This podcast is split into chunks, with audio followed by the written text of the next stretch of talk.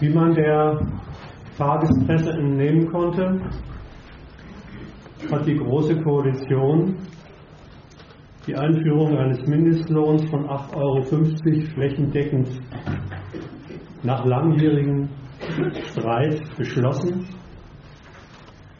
Und dieser Beschluss ist fast überall in der Republik auf positive Resonanz gestoßen. Die SPD hat es sogar zu ihrem Prestigeobjekt für die Große Koalition erklärt. Daran hat sie einiges und davon, da, davon hat sie einiges abhängig gemacht. Und die SPD-Basis hat natürlich mit der Zustimmung zur Großen Koalition auch dieses Projekt mehrheitlich abgesegnet. Wenn man Umfragen der deutschen Bevölkerung Glauben schenken kann, dann sollen 80 Prozent der Bevölkerung für den Mindestlohn sein.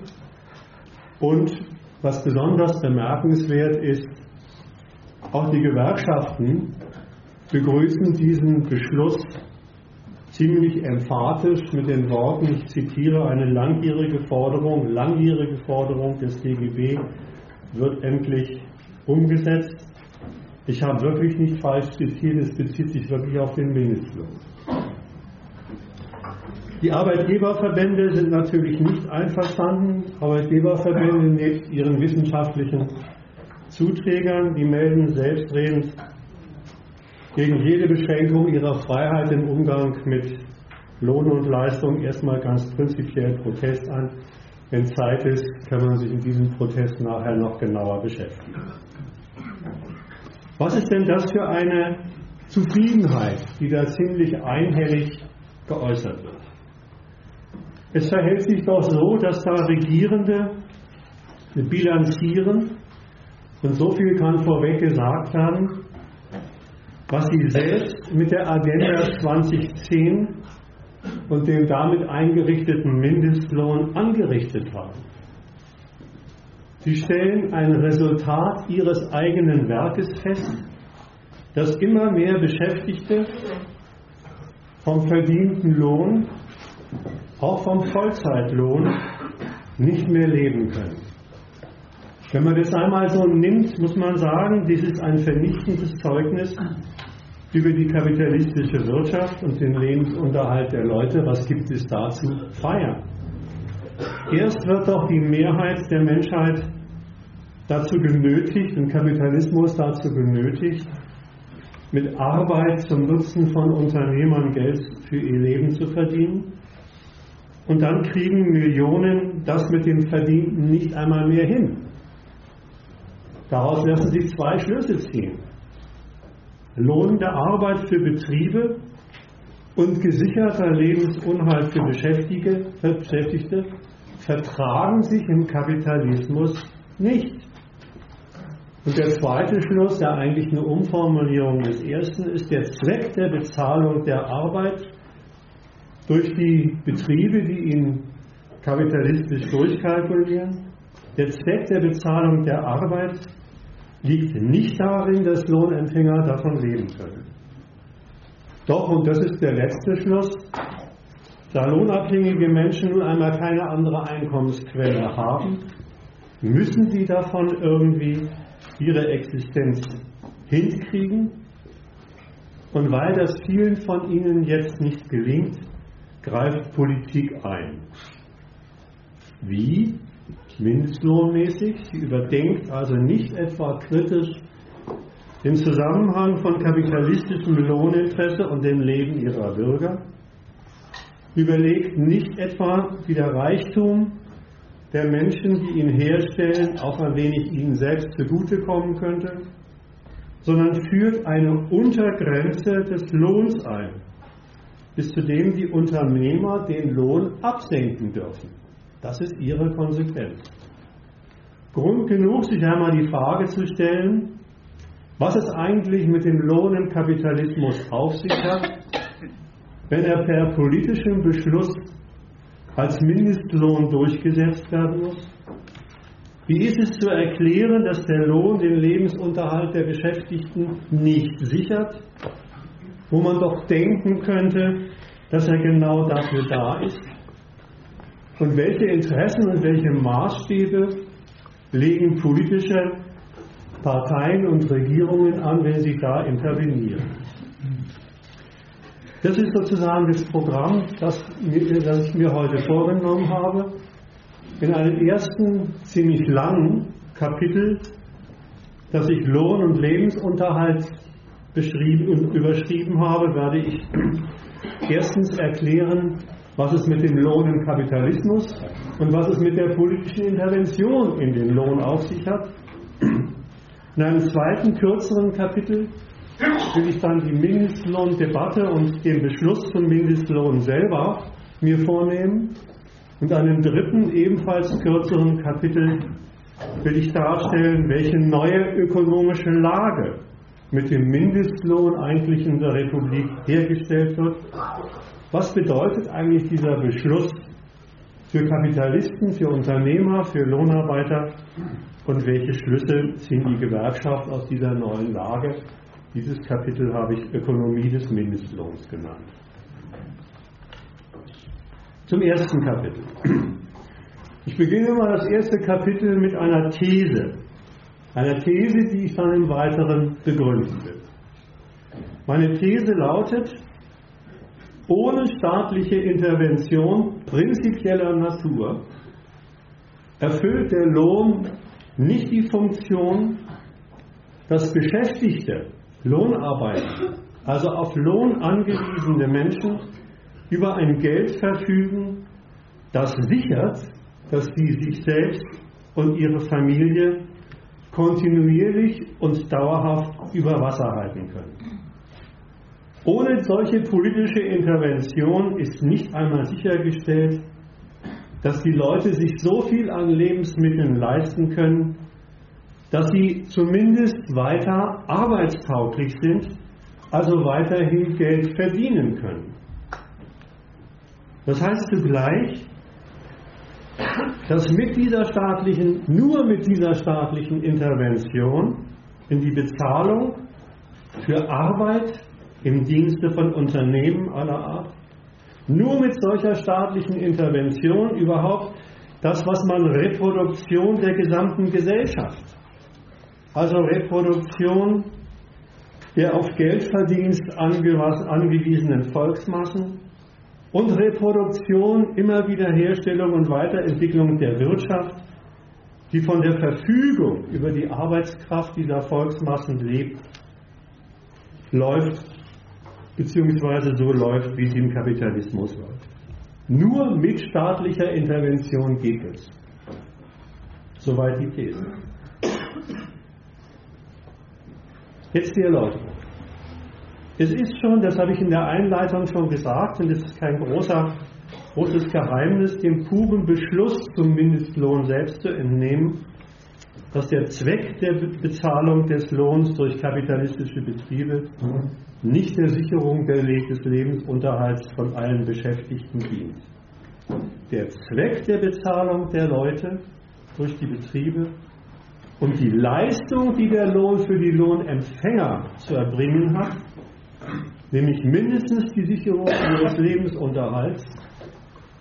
Und dafür gehen Sie doch in die Fabrik, dafür gehen Sie doch ins Büro. Die beiden Sachen, Zweck der Bezahlung und Leistung des Lohns für die Beschäftigten, passen nicht nur nicht zusammen, sondern schließen sich aus. Wieso? Sie schließen sich deswegen aus, weil Betriebe für Arbeit Geld zahlen, und zwar nur so viel, wie es sich für sie die Betriebe lohnt. Der Maßstab der Beschäftigung von Arbeit heißt Rentabilität und das Maß heißt Gewinn. Möglichst sogar einen konkurrenzfähigen Gewinn, einen Gewinn, mit dem sie innerhalb der Konkurrenz bestehen können. Die Rechnung, die jeder Kapitalist dabei aufmacht, heißt ganz schlicht, je weniger Lohnkosten für die Arbeit ich aufwenden muss, desto günstiger ist das für meinen Gewinn.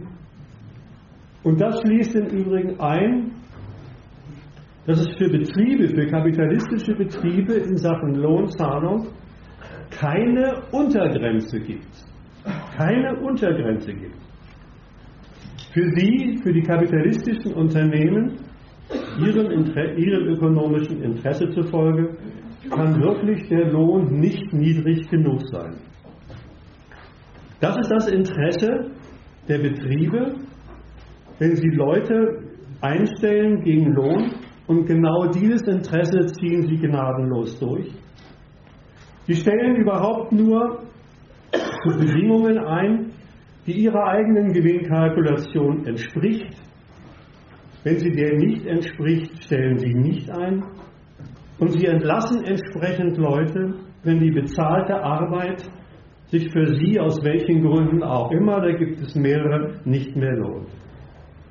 Dass Leute dann ohne jenes Lebensmittel Geld, an dem hier nun mal das gesamte Leben, die gesamte Versorgung hängt, ohne solches Lebensmittelgeld dastehen, ist für die Unternehmen kein Grund, so etwas zu unterlassen, die Entlassung zu unterlassen, zum Beispiel Lohn auch noch für Entlassende zu zahlen, wäre vom Standpunkt dieser Unternehmen eine glatte Absurdität.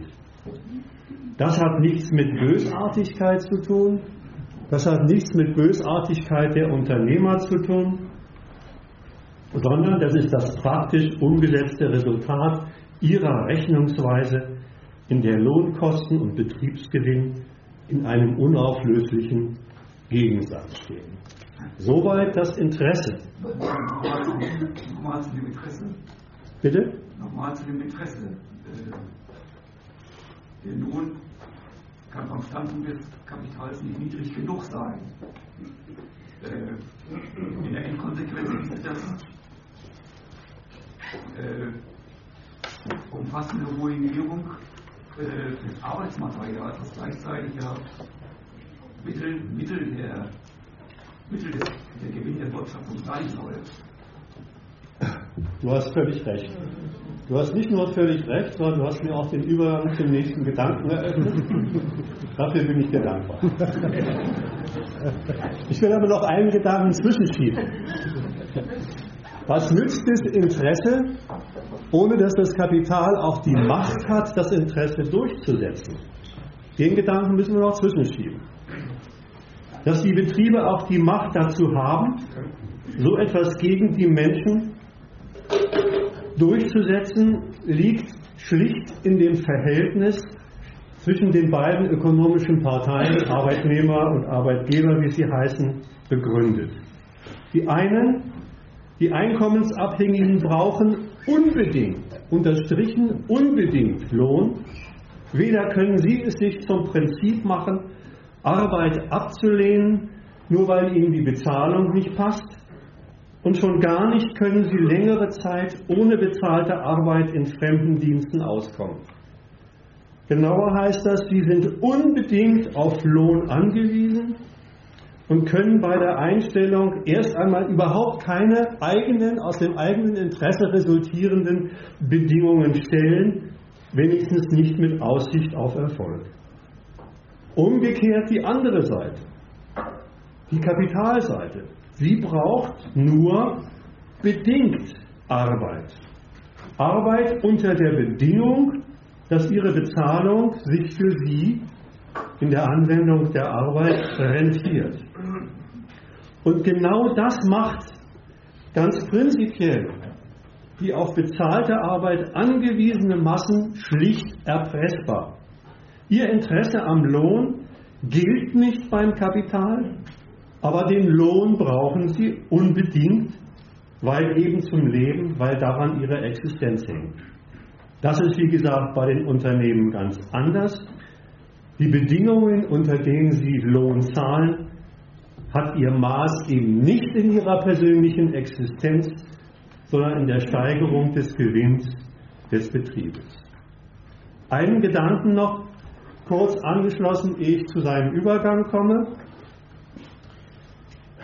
Aus dieser Erpressbarkeit der lohnabhängigen Menschen folgt, dass sie im Betrieb, wenn sie also eingestellt sind und zu arbeiten haben, Verfügungsmasse der Unternehmer sind. Und das bedeutet in dreifacher Hinsicht mindestens in dreifacher Hinsicht eben was, ebenfalls was für den Lohn der Leute.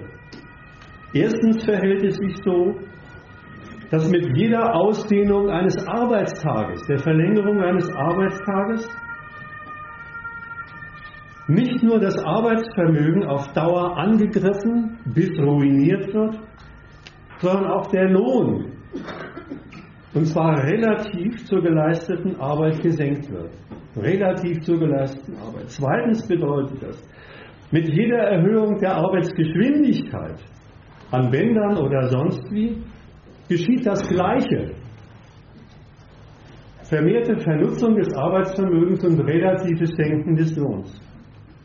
Und drittens verhält es sich so, dass mit jeder Rationalisierung schließlich vom Betrieb das Verhältnis der Kosten der Arbeit zu den Kosten neuer Maschinen, neuer Produktionsmittel, neuer Automaten kalkuliert wird.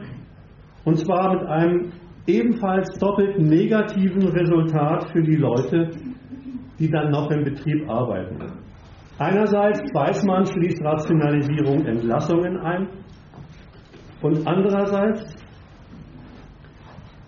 bleibt eine Abteilung, eine Abteilung im Betrieb, die nur noch einfache, unqualifizierte Arbeit leistet, eine Abteilung, was die Unternehmer dann zum Anlass nehmen, den Lohn auch schon mal absolut abzusenken.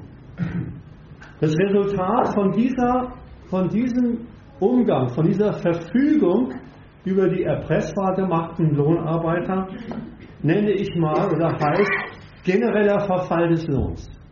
Genereller Verfall des Lohns durch dauernden Angriff auf den Lohn. Dieser dauernde Angriff auf den Lohn setzt sich natürlich auf Grundlage dessen, was ich gerade gesagt habe, noch fort. Denn zu der relativen und absoluten Lohnsenkung kommt noch hinzu, dass die Unternehmer sich nämlich selbst mit der Entlassung von Leuten permanent ein zusätzliches Angebot von Arbeitskräften auf dem Markt schaffen. Das schaffen sie mit ihrer Entlassung selber, von, von Arbeitskräften auf dem Markt schaffen, die unbedingt Arbeitslohn brauchen. Und weil sie unbedingt Arbeitslohn brauchen, heißt das, dass natürlich auf diese Art und Weise die Konkurrenz auf dem Arbeitsmarkt zwischen Arbeitssuchenden zunimmt, eine Konkurrenz, die das Kapital erneut zum, Lohndrücken, zum Lohndrücken nutzt. Verfall des Lohns. So fasse ich das zusammen. Das Fazit aus dem ersten Punkt heißt, es ist ein doppeltes. Ich fasse es mal so zusammen. Zweck der Bezahlung des Lohns durch die Kapitalisten und die Leistung, die der Lohn für die Beschäftigten zu erbringen hat, schließen sich prinzipiell aus. Zweck heißt Kostensenkung für das Kapital, Leistung heißt Sicherung des Lebensunterhalts. Und der zweite Schluss, den ich sagen würde, mit seiner Erpressungsmacht sorgt das Kapital dafür, dass sein Interesse auch dauerhaft zum Zuge kommt. So.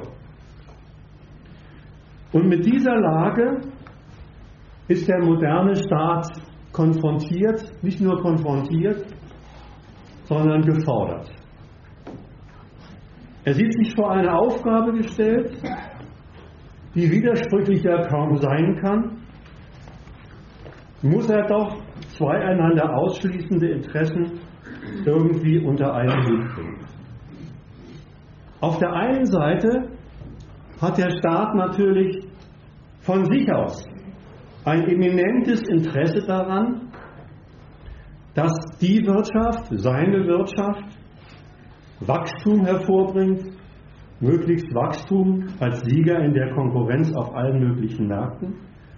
Und weil das sein Interesse ist, deswegen hat der Staat nicht nur viel Verständnis für einen Lohn, bringt der Staat nicht nur viel Verständnis für einen Lohn auf, mit dessen Hilfe die Unternehmen genau das zu Wege bringen.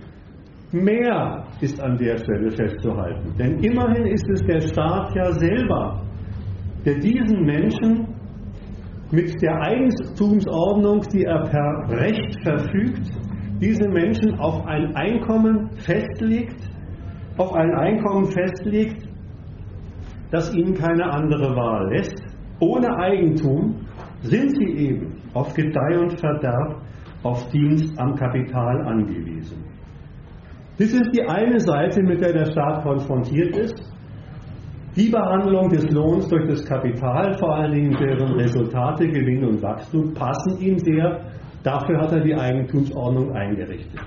Auf der anderen Seite aber, jetzt komme ich zu seinem Argument, auf der anderen Seite aber missfällt dem Staat schon, dass diese Rechnungsweise des Kapitals mit dem Lohn die kontinuierliche Sicherung des Lebensunterhalts der Lohnabhängigen sicherzustellen, von Teilen des Volkes nicht geleistet werden kann.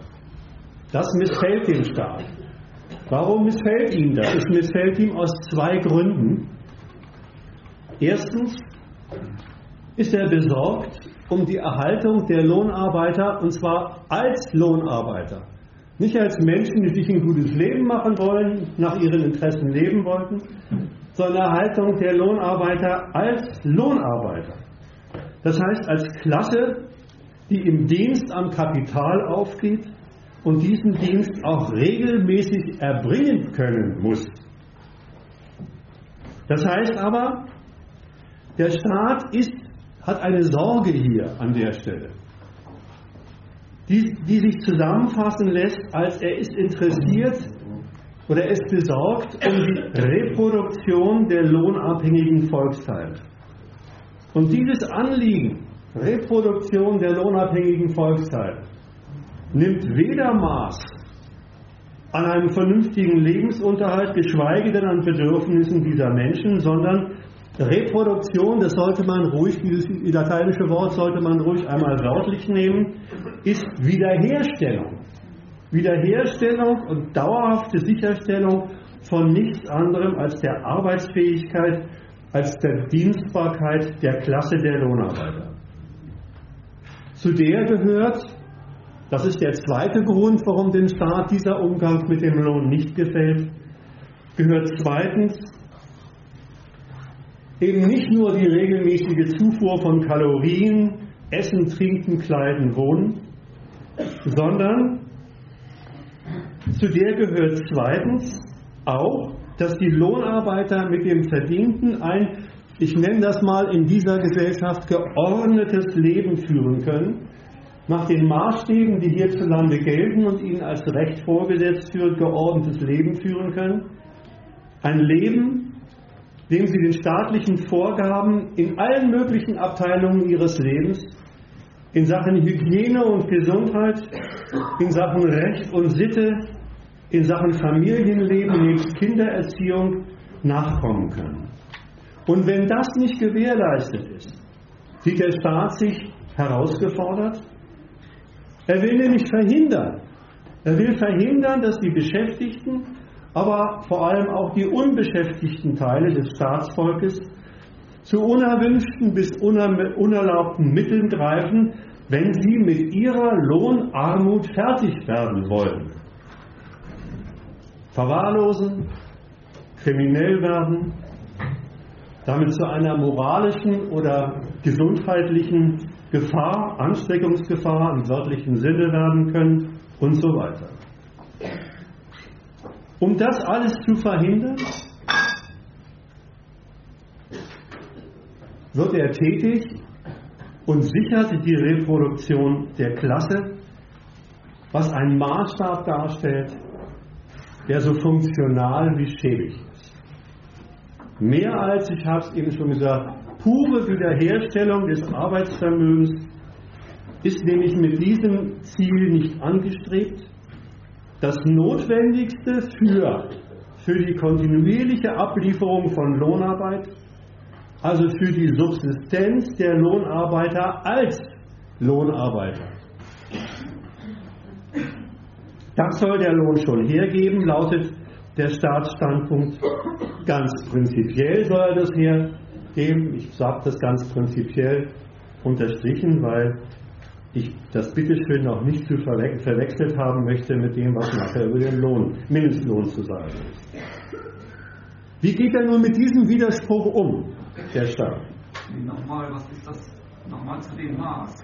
Ich meine, äh, dem Maß dessen, äh, was er da, was er unter äh, Funktion Lohns für die Reproduktion äh, als Lohnarbeiter das Maß dessen, weil das ist ja, äh, das ist ja äh, äh durchaus variabel. Äh, das Niveau dessen, äh, was er da denen zugesteht, worüber sie sich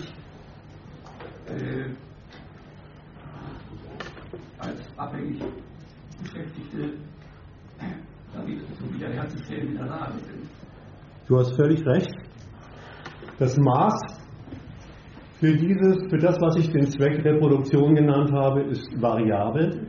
Das kann man auch ablösen daran, dass es halt eine ganz verschiedene Reihe von Lohngruppen gibt, die alle unter diesen Zweck Reproduktion, Reproduktionssicherheit fallen. Aber wichtig ist bei mir, ist mir jetzt nur in dem Gedanken, dass er ja interveniert, weil Teile des beschäftigten Volkes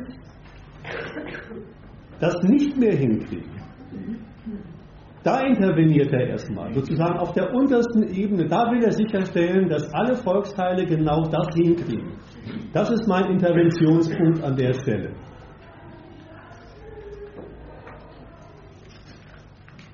Wie geht er mit dem Widerspruch? Ich komme übrigens auf den Spielraum der Reproduktion vielleicht nachher nochmal. Aber wie gesagt, recht hast du mit dem, das ist kein bestimmtes Quantum an Geld, sondern damit Reproduktion ist eine Funktion bestimmt, eine Funktion, die das Arbeitsvermögen für, den, für das Kapital zu leisten, der Lohn des Arbeitsvermögens zu leisten hat. Und das enthält einen Spielraum, der sich nicht zuletzt auch aus dem, was die Leistungen sein sollen, ergibt. Wie geht der Staat jetzt aber mit diesem Widerspruch um? dass der Lohn für Teile nicht reicht und bei Teilen auch das Arbeitsvermögen dadurch ruiniert wird. Auf der einen Seite will er, das habe ich ja gesagt, auf Lohnarbeit als Gewinnquelle der Unternehmer nichts kommen lassen, teilt also deren Rechnungsweise. Auf der anderen Seite will er aber sicherstellen, dass die Lohnarbeiter insgesamt, insgesamt in der Lage sind, diesen Dienst überhaupt versehen zu können, so weit instand gesetzt werden, dass sie Dienst versehen können. Ein Dienst, für den aber das vom Kapital gezahlt, der vom Kapital gezahlte Lohn gerade nicht reicht. Wie macht er das? Wie bewältigt er diesen oder wie versucht er diesen Widerspruch zu bewältigen? Eines ist klar, Er wird die Unternehmer, er wird die Unternehmer mit seiner Staatsmacht, dem Einsatz seiner Staatsmacht, nicht zu einer Lohnzahlung zwingen, die ihren Gewinn angreift oder sogar ruiniert, nur weil dann eine bessere Leben, ein besserer Lebensunterhalt der Arbeitnehmerschaft gesichert wäre. Das kommt nicht in Frage. Ja, was denn dann? Er setzt seine Macht schon ein, seine Staatsmacht. Nur setzt er sie anders ein. Er setzt sie ein dadurch, dass er zum einen die Lohnabhängigen, die sich mit dem gezahlten Lohn nicht kontinuierlich ernähren können, zwingt, jetzt wird es ganz paradox, dies doch zu tun. Wie das? Wie das? Das macht er dadurch, dass er, so paradox es auf den ersten Blick, auf den ersten Augenblick klingen mag, das macht er dadurch, dass er allen Beschäftigten von ihrem Lohn erstmal etwas abzieht. Ein Teil dessen, was er abzieht, tut er in seinen Haushalt als Steuern und mit dem anderen Teil, der andere Teil kommt in einen großen Topf und aus diesem großen Topf zahlt er dann in dem Ernstfall zum Beispiel von vollständiger Einkommenslosigkeit für begrenzte Zeit diesen Leuten, deren Existenz generell nicht gesichert ist, für begrenzte Zeit ein Geld, Und zwar ein Geld, das so bemessen ist, dass man damit erst recht nicht über die Runden kommt. Eine Geldzahlung, deren Konsequenz sofort heißt, dass derjenige, der es bekommt, sich schnellstens mit allen Sonderangeboten, die, das Kapital, die er dem Kapital machen kann, Sonderangeboten in Sachen Lohnverzicht und Arbeitswilligkeit den Unternehmen zur Verfügung stellt, nach dem Motto Hauptsache mehr als das Arbeitslosengeld. Das ist natürlich eine Konsequenz, die die Konkurrenz zwischen Beschäftigten und Unbeschäftigten noch einmal weiter anhält. Mit dieser Maßnahme, dieser paradoxen Maßnahme, führt der Staat überhaupt das ein, was uns so selbstverständlich ist bei jedem Einkommen, nämlich die Differenz zwischen Brutto und Netto am Lohn. Brutto, das ist das, was bei Unternehmern an Lohnkosten anfällt. Netto, das ist bekanntlich das, was der Arbeiter nachher davon in seinem Geldbeutel hat oder auf seinem Konto. Auf diese Art und Weise, mit der Einführung eines Bruttolohns, zerlegt der Staat den Lohn in einen privat verfügbaren Teil und in einen verstaatlichten Lohnteil.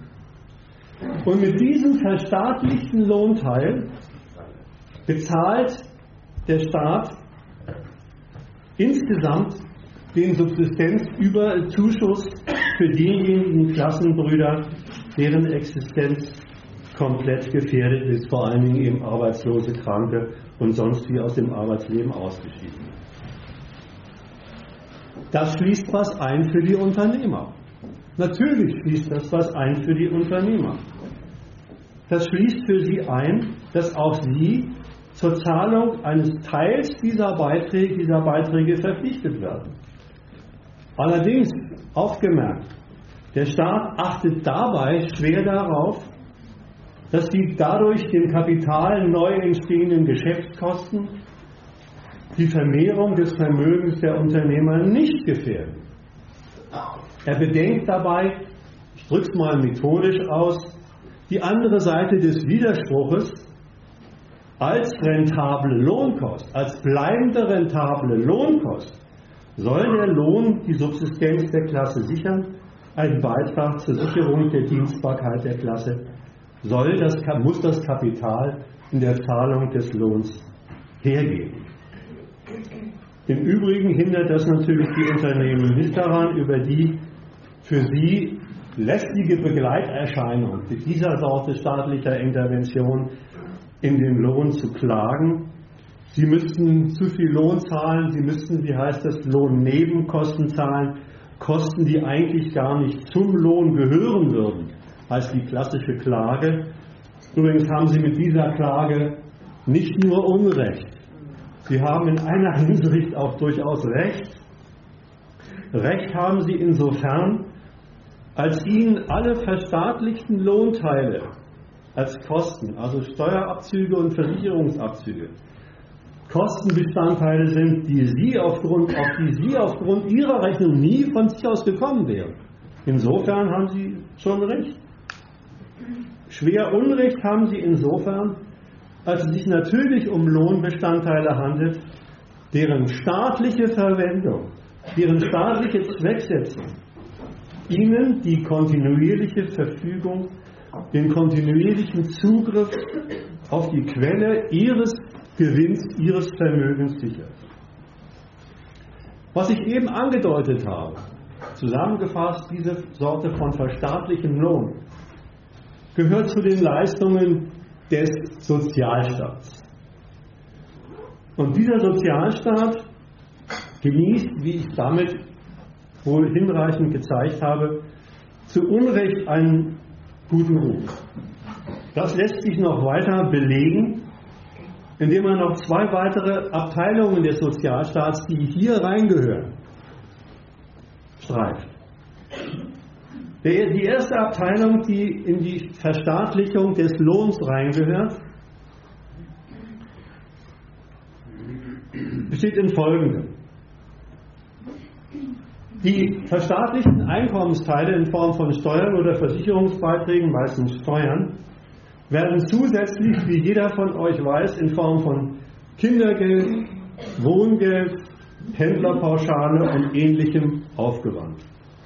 Lauter Posten, die davon Zeugnis ablegen, dass der klamme Geldbeutel der Leute, der Nettolohn, es nicht im letzten erlaubt, den Nachwuchs gescheit aufzuziehen und sich gelegentlich nicht einmal die Finanzierung so elementarer Lebensbedingungen wie Anmietung einer Wohnung oder Fahrt zum Arbeitsplatz sichert. Da gibt es einen Zuschuss, wie der im Einzelnen aussieht, will ich hier nicht behandeln. Und es gibt eine dritte Abteilung des sozialstaatlichen Wirkens, die ebenfalls einiges aussagt über den verstaatlichten Lohn. Die dritte Abteilung ist die gesetzliche Lizenzierung des Lohnkampfs. Die gesetzliche Lizenzierung des Lohnkampfs, sprich die Zulassung von Gewerkschaften und die Verpflichtung der Gewerkschaften auf den staatlich genauestens geregelten Streit um die Höhe des Lohns. Wenn jemand bei meinen ersten Punkten immer schon gedacht hat, ja, aber es gibt doch die Gewerkschaft, es gibt doch die Gewerkschaften, dann ist ihm natürlich was Richtiges eingefallen, aber hier ist der Ort, wo dieser Einfall hingehört. Die gibt es nämlich hierzulande nicht als Arbeitermacht, die sich einfach von sich aus gegen, den, gegen das Kapital aufstellt, rücksichtslos gegenüber jeglicher staatlicher Lizenzierung, sondern die gibt es hier nur auf Grundlage von staatlicher Lizenz. Zwei Argumente dazu, wie das, wie das, in die staatliche Betreuung der Lohnfrage passt. Die Lizenzierung der Gewerkschaften und ihres tarifvertraglich geregelten Lohnkampfes. Die Regelungen, die der Staat für die Tarifauseinandersetzungen erlasst, erlässt, haben einen positiven und einen negativen negativen Inhalt. Der negative Inhalt heißt, mit ihnen soll verhindert werden, dass Lohnkampf sich zum Klassenkampf auswächst. Also Arbeiter und ihre Gewerkschaften auf die Idee kommen, dass ein vernünftiger Lebensunterhalt und Lohnarbeit gänzlich unverträglich sind, das ist hier ziemlich gut geleistet, leider. Positiv sorgt der Staat mit solchen Regelungen dafür, dass der Gegensatz zwischen der organisierten Arbeiterschaft, den Gewerkschaften organisierten Arbeiterschaft und der ebenfalls organisierten Unternehmerschaft in Form einer Tarifpartnerschaft ausgetragen wird. Der Gegensatz in Form einer Partnerschaft ausgetragen wird. Das heißt, die sollen sich in Fragen des Lohns einigen, wo eine Einigung eigentlich nicht geht. Was natürlich darauf hinausläuft, dass die Gewerkschaft regelmäßig dem von dem Kapital in den Abteilungen, die ich unter Lohnverfall genannt habe, vorangetriebenen Lohnsenkungen in jährlichen Tarifrunden immer nur hinterherläuft, Jahr für Jahr hinterherläuft.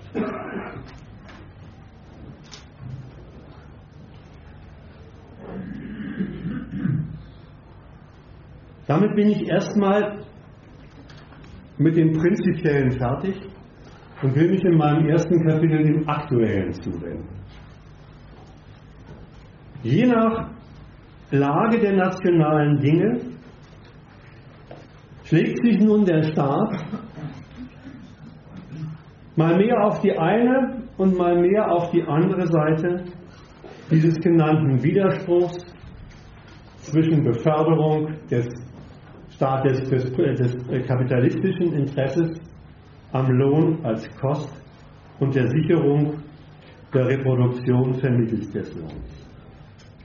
Mal justiert er in Sachen Arbeitslosigkeit das Arbeitslosengeld nach, mal justiert er das Kindergeld nach, mal die Gesundheitsvorsorge und mal gibt er umgekehrt in Klagen von Unternehmern Recht wenn sie sich über Lohnkosten beschweren. auf welcher Seite sich der hiesige Staat Anfang des 20. Jahrhunderts, 21. Jahrhunderts mit der Agenda 2010 der Schröder-Fischer-Regierung geschlagen hat, ist kein Rätsel. Zunehmende Massenarbeitslosigkeit auf der einen Seite, übrigens zunehmende Massenarbeitslosigkeit, die, was die deutsche Nationalökonomie anbelangt, primär ein Zeichen durchschlagender Rationalisierungserfolge ist. Also zunehmende Massenarbeitslosigkeit auf der einen Seite und auf der anderen Seite Beschwerden des Kapitals über im Weltmaßstab, so rechnen die, so vergleichen die sich zu hohe Lohnkosten. Vor allen Dingen die Lohnnebenkosten waren immer ein Dorn im Auge. Waren der, auch diese beiden Sachen waren der Ausgangspunkt dieser durchschlagenden Reform des Sozialstaats mit dem Namen Agenda 2010. Das Prinzip dieser Reform. Bei der Reform handelt es sich um eine nachträgliche, nachträgliche Selbstkritik an den vorangegangenen, zeitlich vorangegangenen Entscheidungen des Sozialstaats. So wurde das Heer der Arbeitslosen inzwischen auch ergänzt um einen Rentnerberg, wie es so schön heißt, das Heer der Arbeitslosen vom Staat für unfinanzierbar erklärt. Und zugleich damit die klassischen Wege, mit zunehmender Arbeitslosigkeit umzugehen, verworfen. Warum das?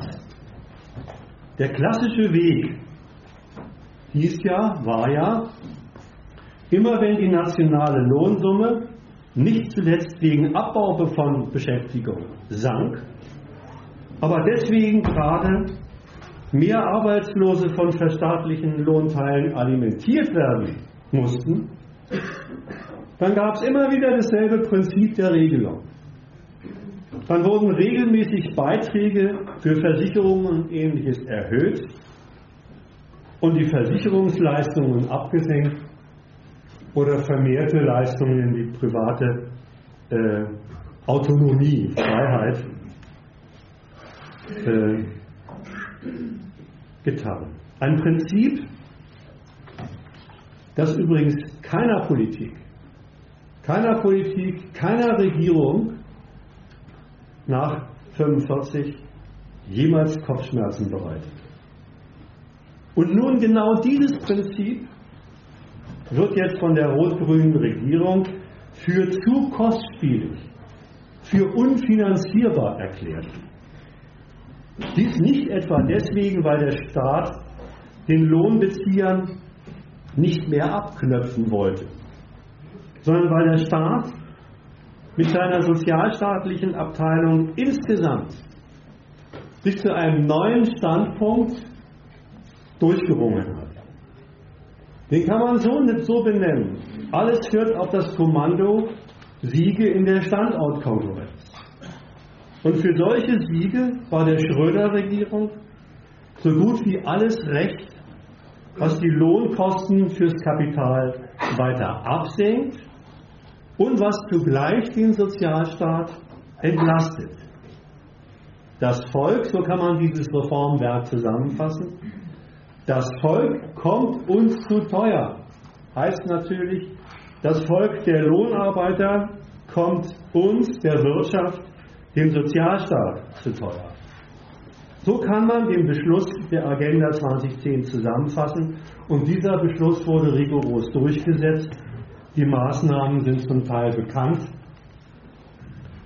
Zum einen wurde das Arbeitslosengeld 1 neu definiert abgesenkt, verkürzt, mit neueren, härteren Zuwachskriterien, äh, äh, Zumutbarkeitskriterien versehen. Das ist der eine Bereich. Und der andere Bereich betrachtet die Arbeitslosenhilfe, das Arbeitslosengeld 2, in dem Arbeitslosenhilfe und Sozialhilfe zusammengelegt, per Steuern finanziert, das hieß dann Hartz IV, äh, wurden. Hartz IV das Maß nimmt oder Maßnahmen am staatlich vorgegebenen Existenzminimum. Die dritte Maßnahme waren dann neue Freiheiten fürs Kapital im Umgang mit Zeitarbeit, Leiharbeit, Werkverträgen, also allen Sorten von Billig- und Minijobs. Dass die Maßnahmen, die Resultate in der Anwendung und Durchsetzung der Maßnahmen liegen offen zutage. Erstens, die Lohnhierarchie in den Betrieben franzt nach unten aus. Dies aufgrund der neuen Freiheiten des Kapitals zur Nutzung der bisher sogenannten atypischen Beschäftigungsformen, die damit natürlich immer typischer wurden für die nationale Beschäftigungslandschaft. Und die Ausfranzung der Lohnhierarchie mündete dann in das, was hierzulande als Niedriglohnsektor benannt und als eines der zentralen Konkurrenzmittel gegenüber dem Ausland gefeiert. Zweites Resultat, diese Ausfranzung der Lohnhierarchie nach unten, die Errichtung eines ganzen Niedriglohnsektors, heißt natürlich auch für die Lohngruppen oberhalb dieser unteren Billiglöhner etwas. Oberhalb, er hat es vorhin in seinem zweiten Beitrag schon angeschrieben, oberhalb des Niedriglohnsektors, in dem alle jene Löhner versammelt sind, die den gesamten Reproduktionsspielraum von den Minijobs bis Lohngruppe 8 ausmachen. Für diesen Bereich oberhalb des Niedriglohnsektors bedeutet die Agenda 2010 Aufwachs. Mit dem neuen Niedriglohnsektor kann nämlich und hat das Kapital auch Druck auf alle höher eingestuften Arbeiter ausgeübt, seine Freiheit zur Kündigung von Teilen der Belegschaft genutzt, Arbeiter entlassen, Billiglöhner eingestellt, manchmal waren es sogar dieselben Leute, erst schmeißt er sie raus und stellt sie dann zu billigeren Konditionen ein. Man kennt das unter dem hübschen Titel Drehtüreffekt, Schlecker und so weiter. Soweit das zweite Resultat. Das dritte Resultat, die Durchführung der Agenda 2010 bescherte Deutschland das Jobwunder der letzten Jahre. Allerdings ein merkwürdiges Jobwunder. Ein Jobwunder, das im Übrigen die am Lohn definierte Grenze zwischen beschäftigt und unbeschäftigt einfach aufhebt. Immer mehr Beschäftigte, vor allem im Niedriglohnsektor, können auch von ihrem Lohn nicht mehr leben. Also nicht nur Menschen mit Teilzeit- oder Minijobs, auch Vollzeitbeschäftigte liegen nun zum Teil unter dem per Hartz IV definierten offiziellen Existenzminimum. Das meine ich, wenn ich sage, die Grenze, die am Lohn definierte Grenze zwischen beschäftigt und unbeschäftigt wird aufgehoben.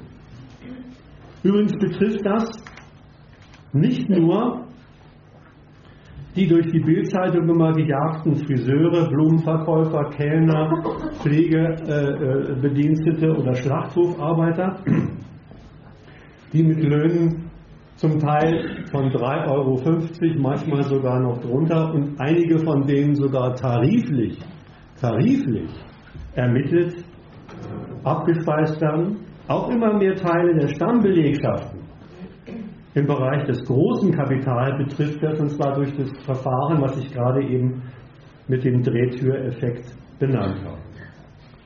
Fazit. Fazit. Insgesamt heißt das, dass durch die Agenda 2010 die klassische sozialstaatliche Sicherung von Reproduktion, wiederhole, Sicherung von nichts anderem als der Wiederherstellung von kontinuierlicher Arbeitsfähigkeit, und zwar vom Sozialstaat selbst für Teile der lohnarbeitenden Klasse zur Disposition gestellt wird. Die klassische sozialstaatliche Sicherung von Reproduktion, Wiederherstellung, ist damit zur Disposition gestellt. Wo dem Kapital nämlich die Freiheit gewährt wird, die Lohnuntergrenze nach eigenem Interesse weiter nach unten zu verschieben und der Sozialstaat sich zugleich selbst einen Sparkurs auf Kosten der Leute verordnet, da deckt der Lohn von vielen nicht einmal mehr das Existenzminimum, das mit Hartz IV definiert ist, ab.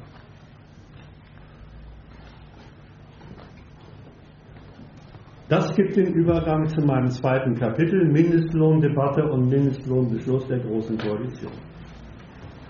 Denn genau hier, denn genau hier beginnt die Debatte über die Notwendigkeit oder Nichtnotwendigkeit der Einführung eines Mindestlohns. Wer beginnt die Debatte eigentlich? Bemerkenswert ist, dass diese Debatte, man müsse einen Mindestlohn einführen, weder von den Gewerkschaften noch von den unmittelbar Betroffenen eröffnet wird. Sie wird von oben eröffnet. Sie wird von der Politik eröffnet, von allen politischen Parteien in Regierung und Opposition.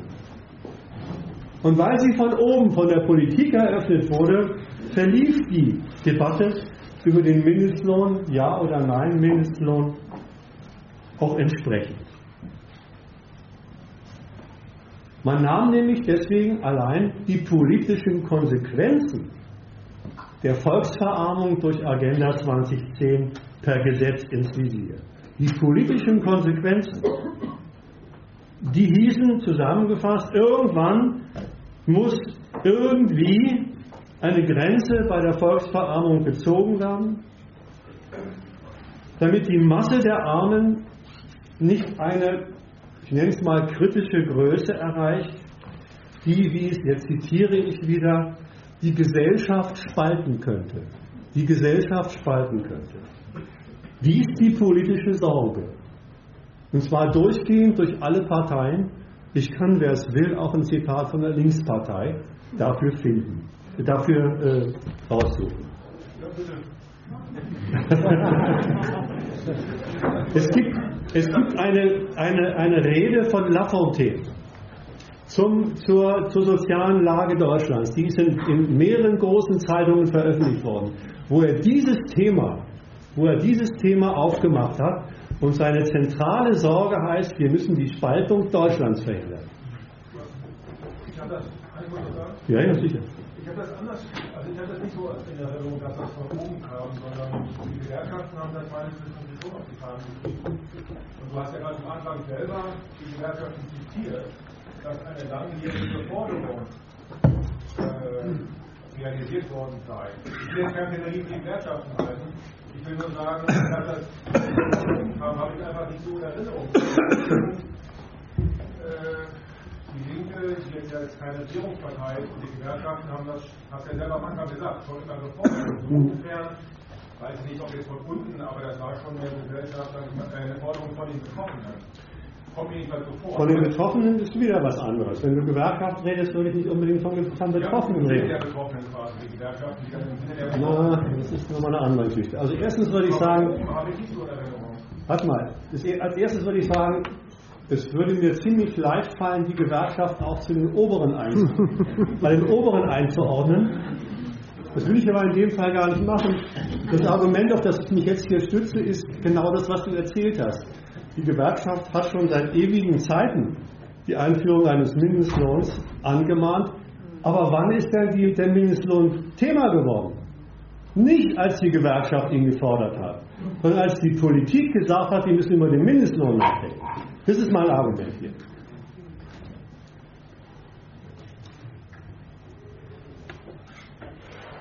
Also, Spaltung der Gesellschaft. Was heißt denn das eigentlich? Das ist ein politisches Urteil, das erkennbar nicht auf das Elend der Leute, die Opfer der Agenda 2010 geworden sind, Bezug nimmt, die dem Elend der Leute gar nicht abhelfen will, sondern erneut nur bestimmte Auswirkungen der Volksverarmung vermeiden will. gegen Spaltung der Gesellschaft vorgehen.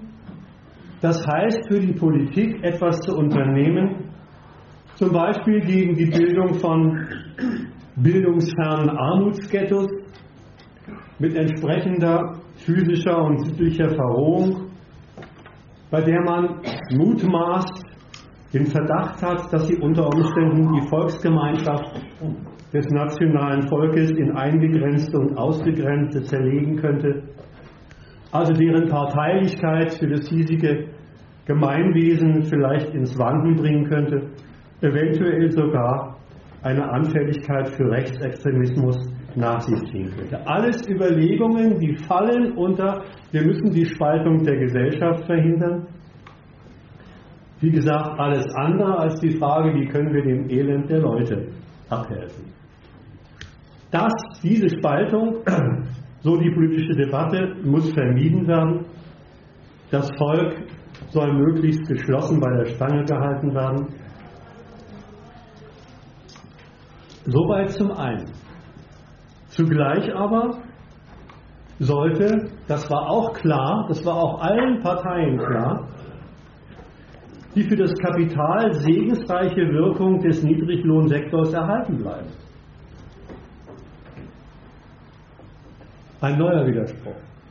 Ein neuer Widerspruch, den sich der Sozialstaat allerdings selbst eingebrockt hat.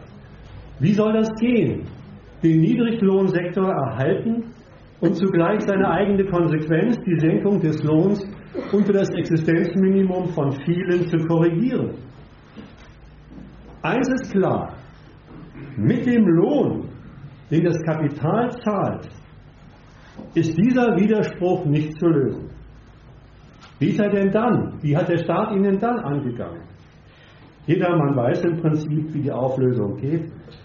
Das geht nur, und so wurde es dann auch beschlossen, 2004, 2005, dass der Staat selbst mit seinem Haushalt in die Bresche springt und dem Kapital einen Teil der Lohnkosten einfach abnimmt. Der Lohn, den das Kapital im Niedriglohnsektor zahlen darf, das war ja die Erlaubnis von Agenda 2010, wird jetzt vom Staat aus Mitteln der, wie heißt es, Gemeinschaft, also aus Steuermitteln, aufgestockt. Für den Erhalt der gewinnträchtigen Wirkung des von ihm eingerichteten Niedriglohnsektors sorgt der Staat also unmittelbar mit Steuergeldern. Das ist das berühmte Aufstockerwesen. Und wie zahlt er? Was zahlt er dazu zu den Billiglöhnen? Übrigens auch nur, muss man sich mal merken, auf Antrag von Betroffenen, nicht automatisch. Was zahlt er dazu? Er zahlt so viel, dass die sogenannte, wie heißt es, Grundsicherung der Existenz, errechnet vom Bundesamt für Statistik und vom Bundesministerium für Gesundheit und Ernährung gewährleistet wird. Grundsicherung der Existenz. Und das heißt, so viel wie Hartz-IV-Empfänger mit ihrem Arbeitslosengeld II vom Jobcenter beziehen. Deswegen heißen die Aufstocker übrigens auch im offiziellen Wortlaut, ich habe es nicht glauben können, aber es heißt so, ich zitiere, erwerbstätigen Arbeitslosengeld II Bezieher. Erwerbstätigen, ich habe mich nicht, ich habe mich nicht verschrieben, erwerbstätigen Arbeitslosengeld II Bezieher. Tja, der Widerspruch stört die Bürokratie und die politischen Entscheider dann. Mit diesem bahnbrechenden Aufstockerbeschluss von 2004 ist festgeklopft, dass es zwar für den Lohn, den das Kapital zählt, nach wie vor keine Untergrenze gibt, aber das verfügbare Einkommen der Lohnbezieher Hartz IV nicht unterschreiten soll. Ganz offiziell, ganz offiziell nimmt damit das Einkommen von Beschäftigten, Teil- und Vollzeitarbeiter Maß an nichts anderem als an den Sozialalmosen für dauerhaft Unbeschäftigte Hartz-IV-Empfänger. Der Lohn, der darf allemal drunter sinken. Und was das für die Leute bedeutet, das kann man. Der hat doch selber äh, noch eine andere Konsequenz gezogen, dass er, dass er äh, dass seine, dass seine Staatsgelder ihm, eigentlich, zum Schade dafür sind, äh, für, für dieses äh, erbärmliche äh, Reproduktionsniveau von, von äh, Beschäftigten und Unbeschäftigten einzustehen. Du machst wieder dasselbe. Du, das, was du eben angesprochen hast, ich weiß genau, was du angesprochen hast. Du bist nämlich bei der Konsequenz, die der Staat aus seinem Aufstockerwesen zieht. Und die Konsequenz heißt Mindestlohn. Warte zwei Minuten. Du hast völlig recht, mal wieder. Ich will aber vorher noch ein paar Gedanken loswerden. Was, was, dieses, was dieser neue Maßstab für Einkommen aus Arbeit zusammengesetzt, eine Art Kombinon, zusammengesetzt aus dem, was der Billiglohn vom Kapital ist, auf der einen Seite und auf der anderen Seite durch das staatliche Zuschusswesen. Was das bedeutet, kann man in offiziellen Verlautbarungen nachlesen. Da heißt es, ich zitiere, Grundsicherung ist Regelung des Notbedarfs, um das physische Überleben zu sichern. Notbedarf, um das physische Überleben zu sichern. Und wenn das in offiziellen Publikationen steht, soll man es nicht bezweifeln. Damit hat sich der Sozialstaat von seinem ehemaligen Maßstab Reproduktion verabschiedet. Oder anders gesagt, das, was jetzt an Geld das rein physische Überleben sichern soll, hat zugleich die Reproduktion der Arbeitsfähigkeit zu sichern. Damit müssen jetzt die Leute, auch die Beschäftigten, leben, und zwar im doppelten Sinne des Wortes. Damit müssen sie sich abfinden und mehr ist nicht drin. Davon müsst ihr euer Leben als benutzte Arbeitskräfte bestreiten. Das heißt, euch für, für kontinuierlichen Einsatz in Fabrik und Büro fit halten von diesem Notbedarf, der das physische Überleben sicherstellen soll. Mit dem Aufstockerbeschluss war zunächst der Antrag auf Mindestlohn, den die Unternehmer zahlen sollten, von der schwarz-gelben Koalition abgeschmettert. Die Zahlung selbst so eines Existenzminimums wollte die Regierung dem Kapital damals nicht zumuten. Schröder hätte gesagt, basta. Und deswegen war dieser Beschluss auch gleich identisch mit einer Einladung an die Unternehmen. Mit einer Einladung an die Unternehmen, den Niedriglohnsektor noch weiter nach unten und dort zugleich quantitativ auszuweiten. Ihnen war ja keine Lohnuntergrenze vorgeschrieben. Die, hatten sich, die hatte sich allein der Sozialstaat verordnet. Wenn der, so hat das Unternehmen kalkuliert, jeden Lohn unterhalb von Hartz IV aufstockt, dann nimmt man dieses freundliche Angebot natürlich an und erfindet weitere neue Billiglohnformen im Niedriglohnsektor, ersetzt weiter Teile der Stammbelegschaften durch Billiglohnformen. So billig kommt man doch an Arbeit gar nicht mehr heran. Die Konsequenzen dieses Aufstockerbeschlusses, Grundsicherung hieß er, lagen auf der Hand. Die beiden wichtigsten, oder die beiden mir am wichtigsten will ich benennen. Erstens, natürlich ist die eine, die eine Konsequenz darin, dass aus der Hartz-IV-Erpressung der Dauerarbeitslosen kriegen so wenig, dass sie wirklich alles annehmen müssen, was da geboten wird, aus dieser Hartz-IV-Erpressung irgendwie die Luft raus war. Warum arbeiten, wenn man mit Arbeit, so, wenn mit, Arbeit sowieso nur die Grundsicherung von Hartz IV rauskommt? Klar, dass die Politik angesichts dieser Konsequenz, dieses Luft raus, mit verschärften Regelungen nachgebessert hat, nachgebessert werden musste. Abzug von Hartz IV bei Arbeitsverweigerung und so weiter und so fort. Also selbst das, was sie als eine Grundsicherung für sich definiert hat, zur Disposition gestellt. Aber eine zweite Konsequenz ist festzuhalten. Mit dem Angebot an die Unternehmerschaft per Aufstockung, per staatlicher Aufstockung den absoluten Billiglohn ins Recht, politisch ins Recht zu setzen, stiegen natürlich auch die sozialen Kosten, die der Staat für die Aufstockung aufzuwenden hatte, weiter an. Und zwar nicht unerheblich. Und jetzt sind wir langsam beim Mindestlohnbeschluss selber angekommen. Genau diese letzte Wirkung hat denn auch bei der CDU, CSU die Einsicht gefördert, dass die Ablehnung des Mindestlohns wohl neu überdacht werden muss.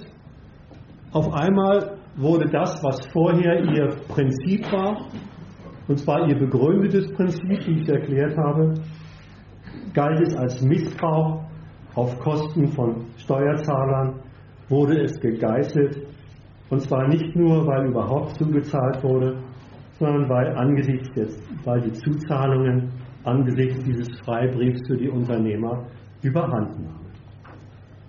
Es erging also der Vertrag in, äh, in, äh, in der großen Koalition der Beschluss, das Aufstockerwesen so weit wie möglich zu reduzieren, so weit wie möglich zu reduzieren, deswegen dem Kapital im Niedriglohnsektor selbst eine Untergrenze des Lohns politisch zu verordnen.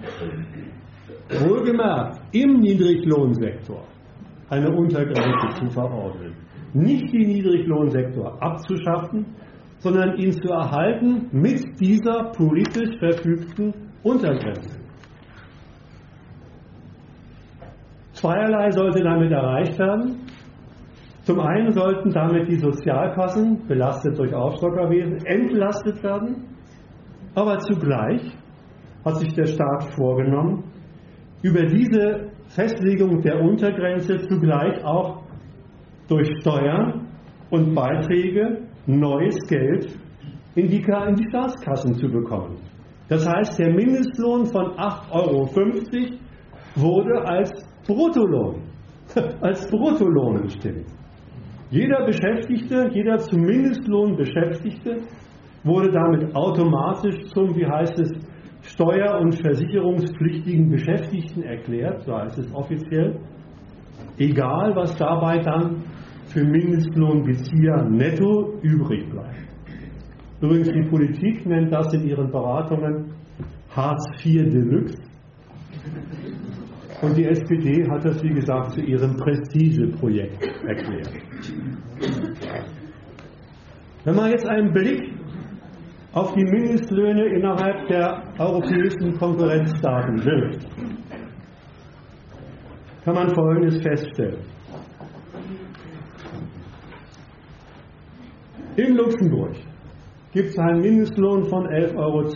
In Frankreich einen Mindestlohn von 9,43 Euro. In Belgien einen Mindestlohn von 9,10 Euro. In den Niederlanden einen von 9,07 Euro. In Griechenland einen von 3,35 Euro. In Polen einen von 2,21 Euro und so weiter. Den Blick auf die Mindestlöhne der konkurrierenden Staaten haben natürlich die Politiker aufgeworfen. Und dieser Blick hat sie bei ihrer Entscheidung für 8,50 Euro belehrt, dass ihre nationalen Unternehmen, die sie doch selbst mit ihrem Mindestlohn, Niedriglohnsektor und mit einigen Maßnahmen dazu zu dem erfolgreichsten Kapital in Europa aufgepäppelt hatten, dass dieses Kapital dann doch wohl diese moderate, in der Mitte der Mindestlöhne Europas angesiedelte Lohnuntergrenze, dass das führen, die führende Wirtschaft diese moderate in der Mitte der, Mindest, der Mindestlöhne der europäischen Konkurrenten angesicherten Mindestlohn vertragen müssen. Das ist der Beschluss gewesen.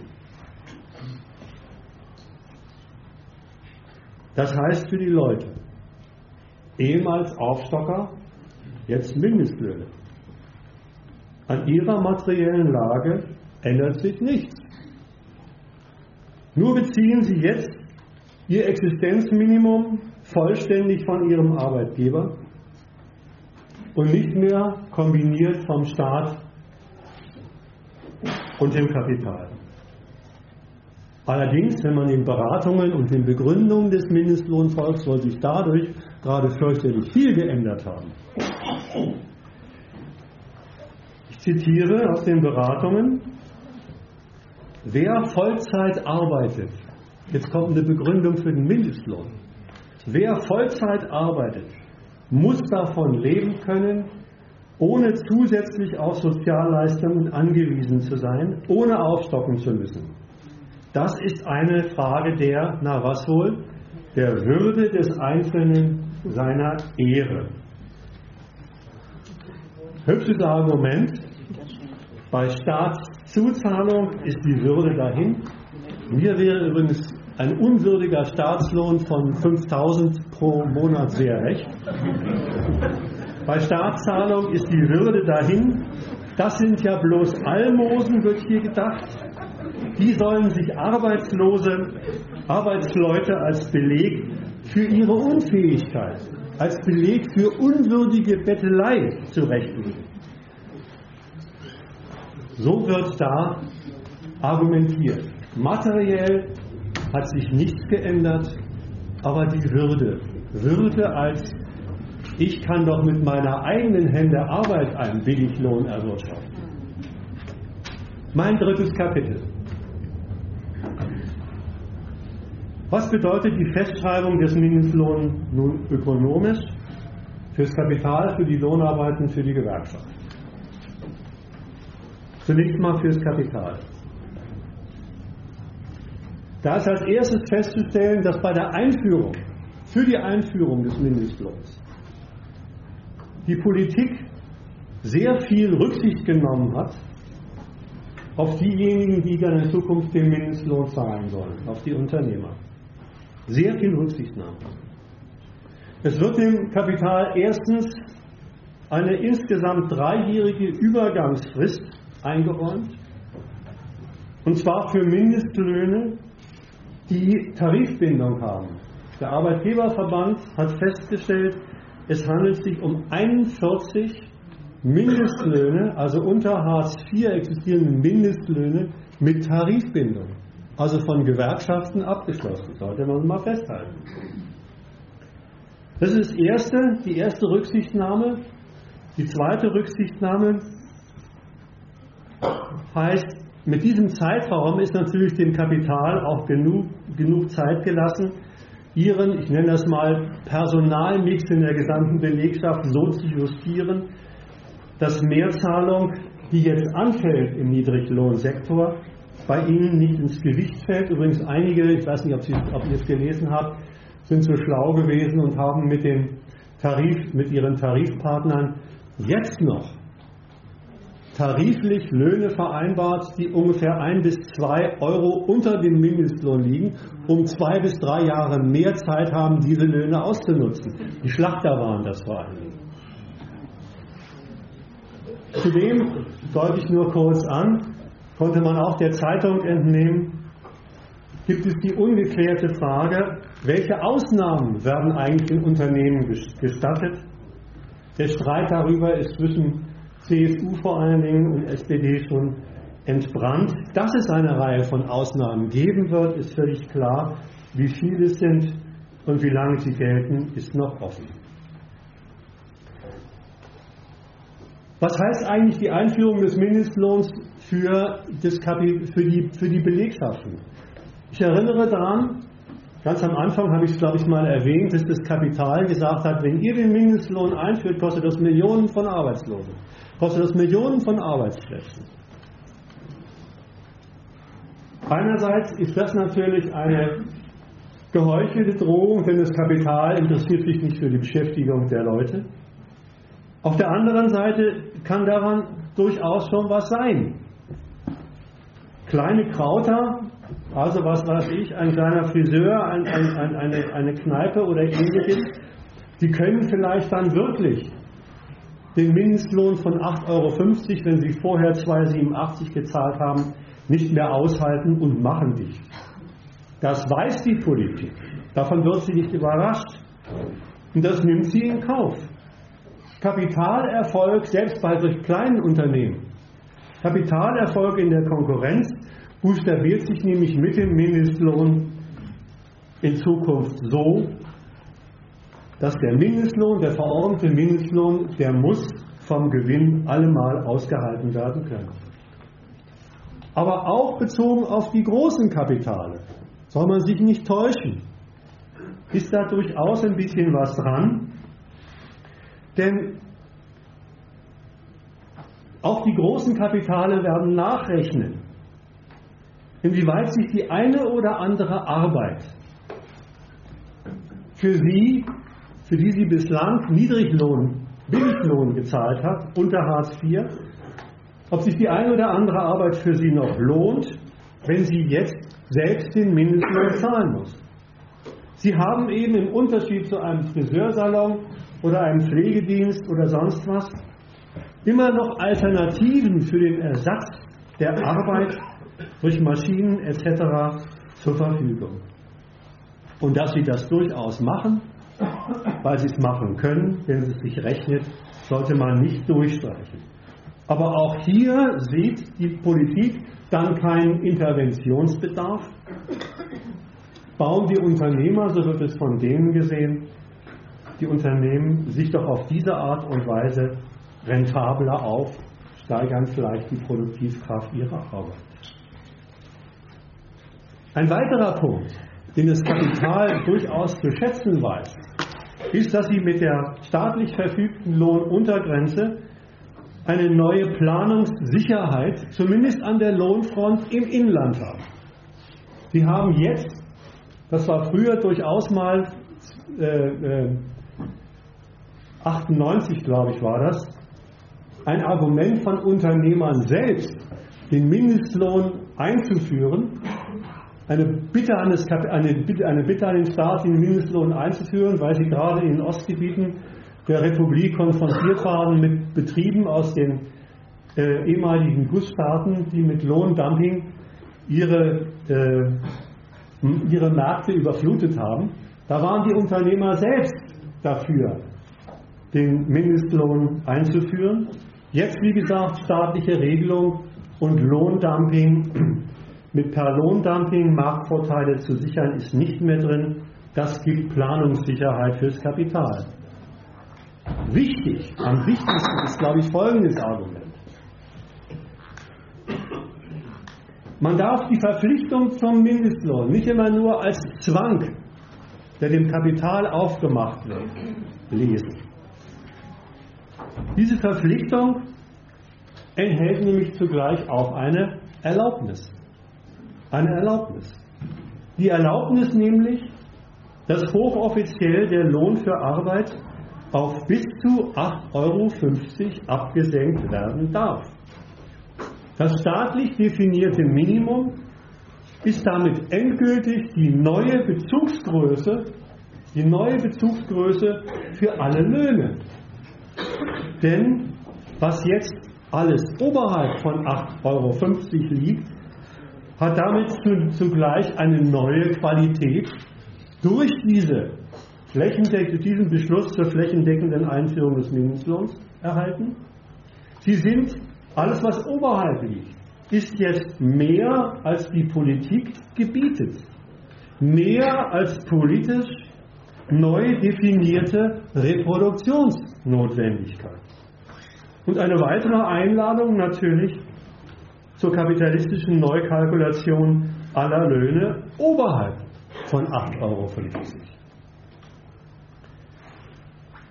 Das und nichts anderes heißt, dass der gesamte Niedriglohnsektor mit dieser neu eingezogenen politischen Untergrenze, von dem der Staat ausgeht, das muss mein Kapital lässig vertragen können, ab 2017 fixiert ist und eine Bedeutung erhalten hat für das gesamte Lohngefüge dieser Gesellschaft.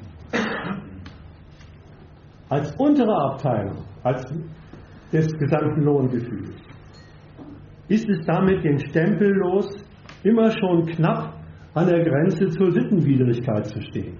Es ist ja politisch gebilligter und damit für als Lohn, der für in Ordnung erklärt wird, durchgesetzt.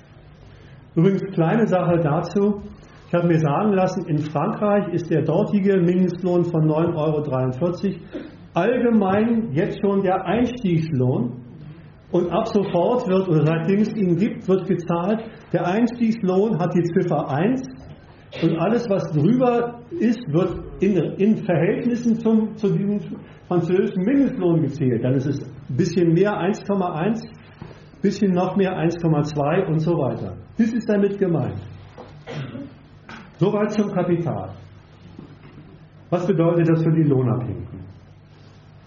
Nochmal eben, äh, es gibt da doch noch meines Erachtens noch eine, noch eine Erweiterung. Also das nicht nur mit dem Mindestlohn, äh, was du gesagt hast, äh, dass Unternehmen Planungssicherheit haben, dass, sie, dass das äh, ein einziger Stachel ist äh, zur Rationalisierung in den Betrieben und äh, zur, zur, zur, zur unter Umständen flächendeckende Senkung des, der bestehenden Löhne auf, auf diesen Mindestlohn. Sondern es gibt auch noch diese Erweiterung, dass die, dass die Regierung sagt, was, das, was sie jetzt als Mindestlohn, äh, als dieses Datum äh, da in die Welt gesetzt hat, dass sie das selber, sie da selber sagt, zur, zur Beförderung der Wirtschaftsbetrieblichkeit dieses, äh, dieser Lohn, Lohnuntergrenze selber, äh, will sie das den,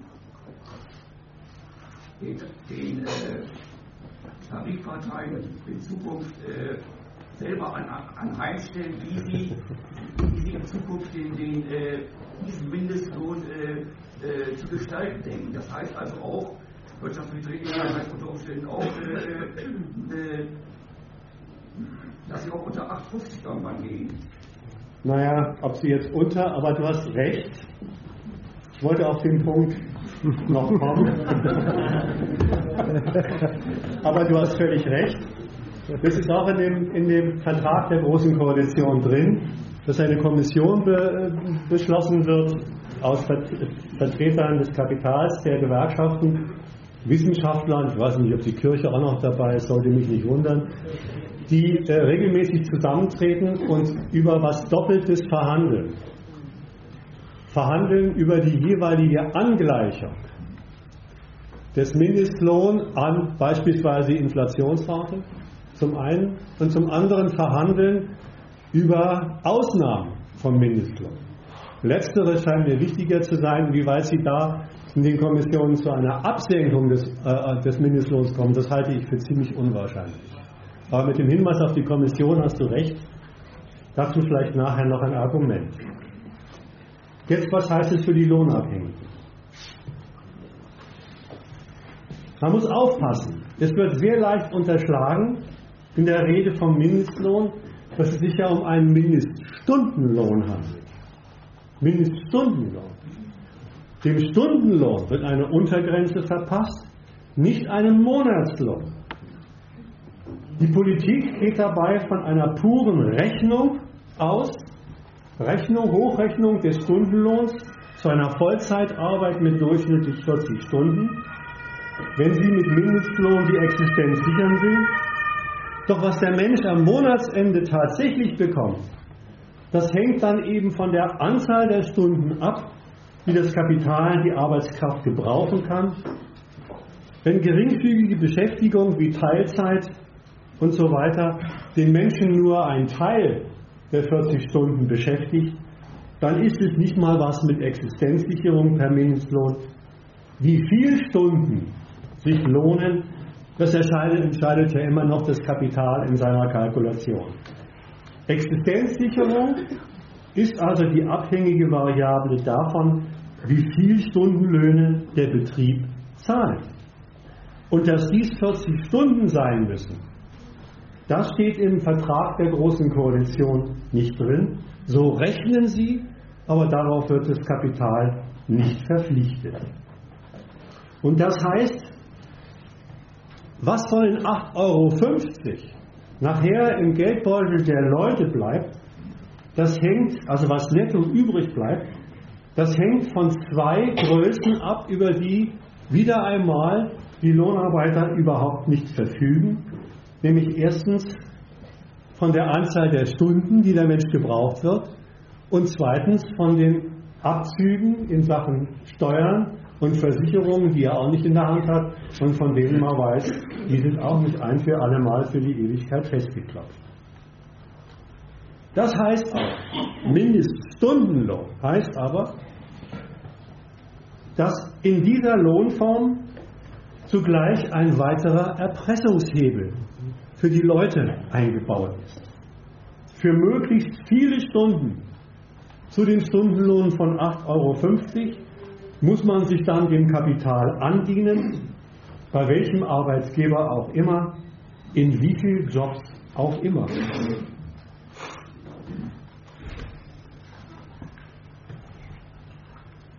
Und da bekanntlich der Mindestlohn von 8,50 Euro selbst bei 40 Stunden für die ganze Familie nicht reicht, man hat ausgerechnet, dass ein Stundenlohn von 8,50 Euro eine Familie in den Pauperismus treibt. Übrigens ausgerechnet, hat das ausgerechnet der Präsident des Arbeitgeberverbandes Ingo Kramer. Der hat gesagt, um einen Stundenlohn erreichen zu müssen, mit dem man eine Familie ernährt und der nicht zusätzlich noch aufgestockt werden muss, müsste der Staat 14 Euro als Mindestlohn festlegen. Das ist natürlich eine Argumentation, mit der der Bundesarbeitspräsident sich bei den Gewerkschaften fürchterlich beliebt gemacht hat, obwohl es ein bisschen anders gemeint hat. Er hat es nämlich nicht gemeint, als ein stockt mal den Mindestlohn auf, sondern hat es gemeint, als wenn sich jetzt schon herausstellt, ihr müsst immer noch zuzahlen, dann lasst ihn doch gleich sein, den Mindestlohn. Für die Familien, er hat wohl schon richtig gerechnet, das kann man überhaupt nicht bezweifeln. Für die Familien heißt es aber, dass, dass auf der Grundlage von 8,50 Euro die Kategorie, die für Familien jetzt so im Umlauf ist, Bedarfsgemeinschaft ist sie. Bedarfsgemeinschaft ist sie. Äh, zu einer praktischen Kategorie wird. Das heißt, alle, die dieser Bedarfsgemeinschaft angehören, sollten dann bitteschön auch zum Bedarf etwas beizutragen haben. Schluss ist also mit der klassischen Familienarbeitsteilung über die wir demnächst hier noch ein bisschen was Näheres erzählen werden, wenn es um die Frau im Kapitalismus geht. Weiter. Altersarmut. Muss ich nicht groß erwähnen. Altersarmut, von der ohnehin die meisten der Rentner betroffen sind, bekommt natürlich auf diese Art und Weise neuen Zuwachs. Von Rentenansprüchen auf Mindestlohnbasis lässt sich nicht mehr leben. Das weiß die Politik übrigens, das spricht sie auch aus korrigiert deswegen natürlich nicht den Mindestlohn, sondern bastelt an der Rente um. Auch das werden wir hier nochmal auf einem Extratermin besprechen. Insgesamt heißt es aber für die Lohnarbeiter,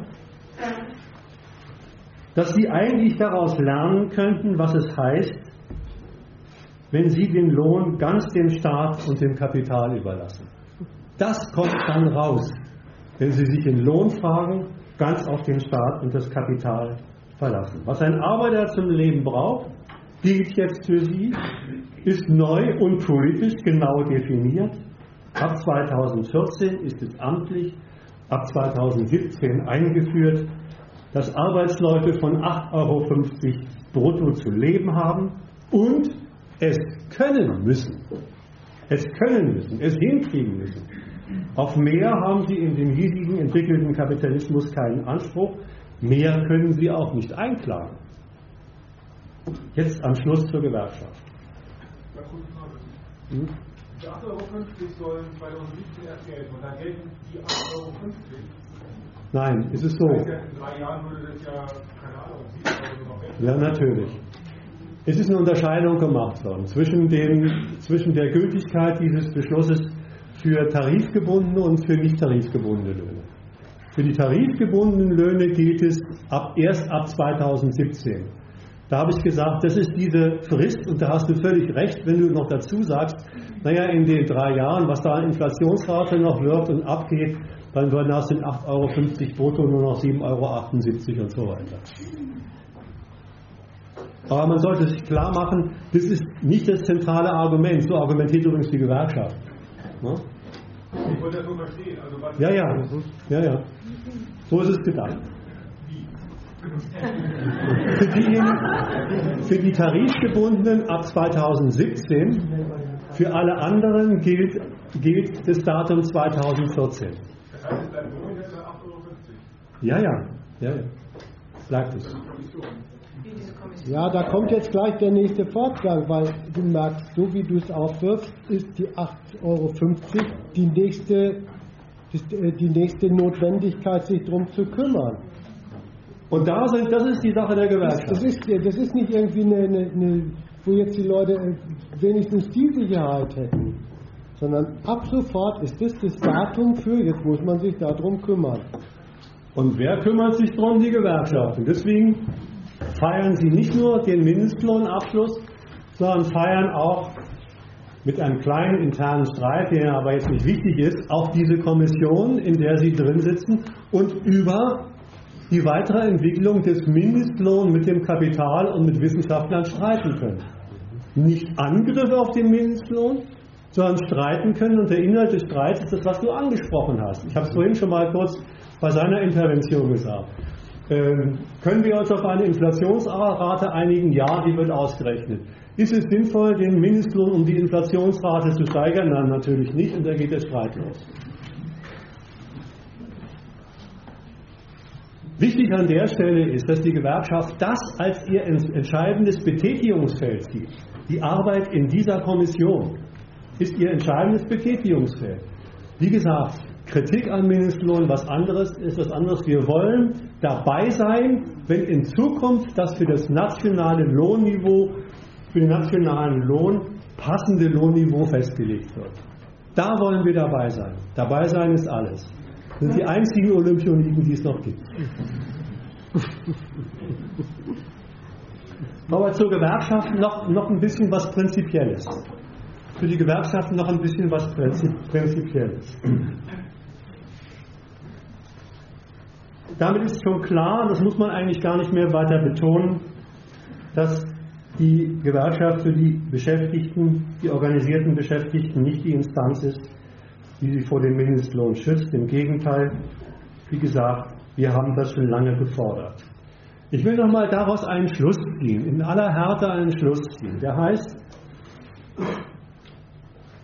mit ihrer Parteilichkeit für diesen politisch bestimmten Mindestlohn geben sie nämlich nichts anderes zu verstehen, als dass auch für sie die Lohnfrage, also was, das die, was die Leute tatsächlich fürs Leben an Geld haben, keine materielle Frage der Leute, sondern eine politische Frage ist. Wie verträgt sich, wie verträgt das Land, was vertragen die Staatskassen, was die Betriebe an Lohn? Und was ist den Lohnarbeitern zuzumuten? Das sind die politischen Kriterien, nach denen auch Sie an den Lohn rangeht. Die Frage, die Frage, die doch ursprünglich mal sowas wie der Gründungsakt der Gewerkschaft gewesen ist. Taugt der Lohn als Lebensmittel für die Beschäftigten? Diese Frage ist nicht mehr, muss eigentlich schon sagen, schon lange nicht mehr ihr Ding. Selbst wenn man sich mal nur auf diesen schlichten Standpunkt stellt, eines Interesses, des Interesses von Lohnarbeitern die, wenn sie schon die größte, die größte Zeit ihres Lebens im Betrieb zubringen müssen, im Dienst am Kapital zubringen müssen, dass sie dann doch wenigstens ein bisschen ordentlichen Lohn brauchen. Das als Interesse zu formulieren, nur das, bescheiden genug, als Interesse zu formulieren und gegen die Gegenseite durchzusetzen im Interessenstreit, weit entfernt von Klassenkampf, Davon hat die Gewerkschaft sich weit und weiter entfernt. Sie definieren sich längst als Mitverwalter eines national brauchbaren Lohnniveaus. Das sollten die Lohnarbeiter mal zur Kenntnis und vor allen Dingen sich zu Herzen nehmen Und bis das passieren könnte, scheinen bestimmte Kreise, die sich in der großen Koalition zu einem Vertrag zusammengerauft haben, offensichtlich zu befürchten, weswegen sie im großen Koalitionsvertrag noch einen weiteren Beschluss gefasst haben, der hier wunderbar reinpasst. Es ist nämlich der Grundsatz der Tarifeinheit nach dem betriebsgebundenen Mehrheitsprinzip. Grundsatz der Tarifeinheit nach dem betriebsgebundenen Mehrheitsprinzip. Das heißt, pro Betrieb verhandelt in Zukunft nur eine Gewerkschaft in Tarifverhandlungen, ist nur eine Gewerkschaft berechtigt, Tarifverhandlungen zu führen, und zwar nur die Gewerkschaft, die in dem Betrieb die meisten Mitglieder hat. Und das heißt natürlich für alle kleineren Gewerkschaften. Und das sind alles kleine Gewerkschaften, die sich gegründet haben aus Unzufriedenheit mit den DGB-Gewerkschaften, mit der Unzufriedenheit mit ihrer Lohnpolitik gegründet haben, aus den Tarifverhandlungen ausgeschlossen, entmachtet sind, ziemlich einpacken können. Das heißt nichts anderes, als dass die Große Koalition zugleich mit dem Mindestlohn eine Art Monopol der staatstreuen DGB-Gewerkschaften etabliert hat. Meine Schlussbemerkung. In Lohnpreisprofit hat Marx noch gegen die Gewerkschaften gewettert, die sich mit dem Motto ein gerechter Lohn für ein gerechtes Tagewerk für höhere Löhne in einen Kleinkrieg mit dem Kapital verwickeln ließen. Für eine solche Kritik an Gewerkschaften hätte er heute überhaupt keinen Adressaten mehr. Heute heißt nämlich die Parole der Gewerkschaften einen gerechten Lohn für ein erfolgreiches Deutschland. Das ist die neue Parole. Die Gegenparole von Marx verliert wie die Kritik am Mindestlohn, die ich durchgeführt habe, gezeigt hat, dadurch nicht an Bedeutung, nieder mit dem Lohnsystem.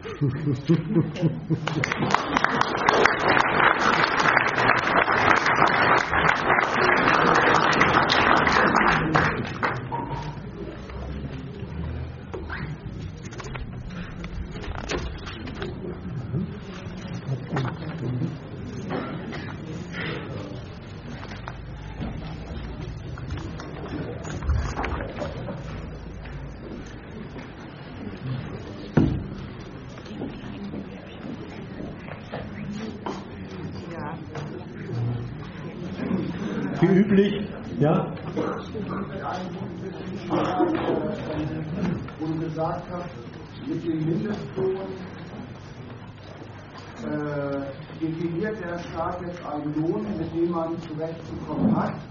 Das ist jetzt quasi das Maß für, für den Lohn, ich sage jetzt mal so. Das Beispiel war dann auch Frankreich, wo das jetzt anscheinend schon so ist, dass das auch als Einstieg, normaler Einstiegslohn genommen wird. Einerseits leuchtet mir das ein, andererseits ähm,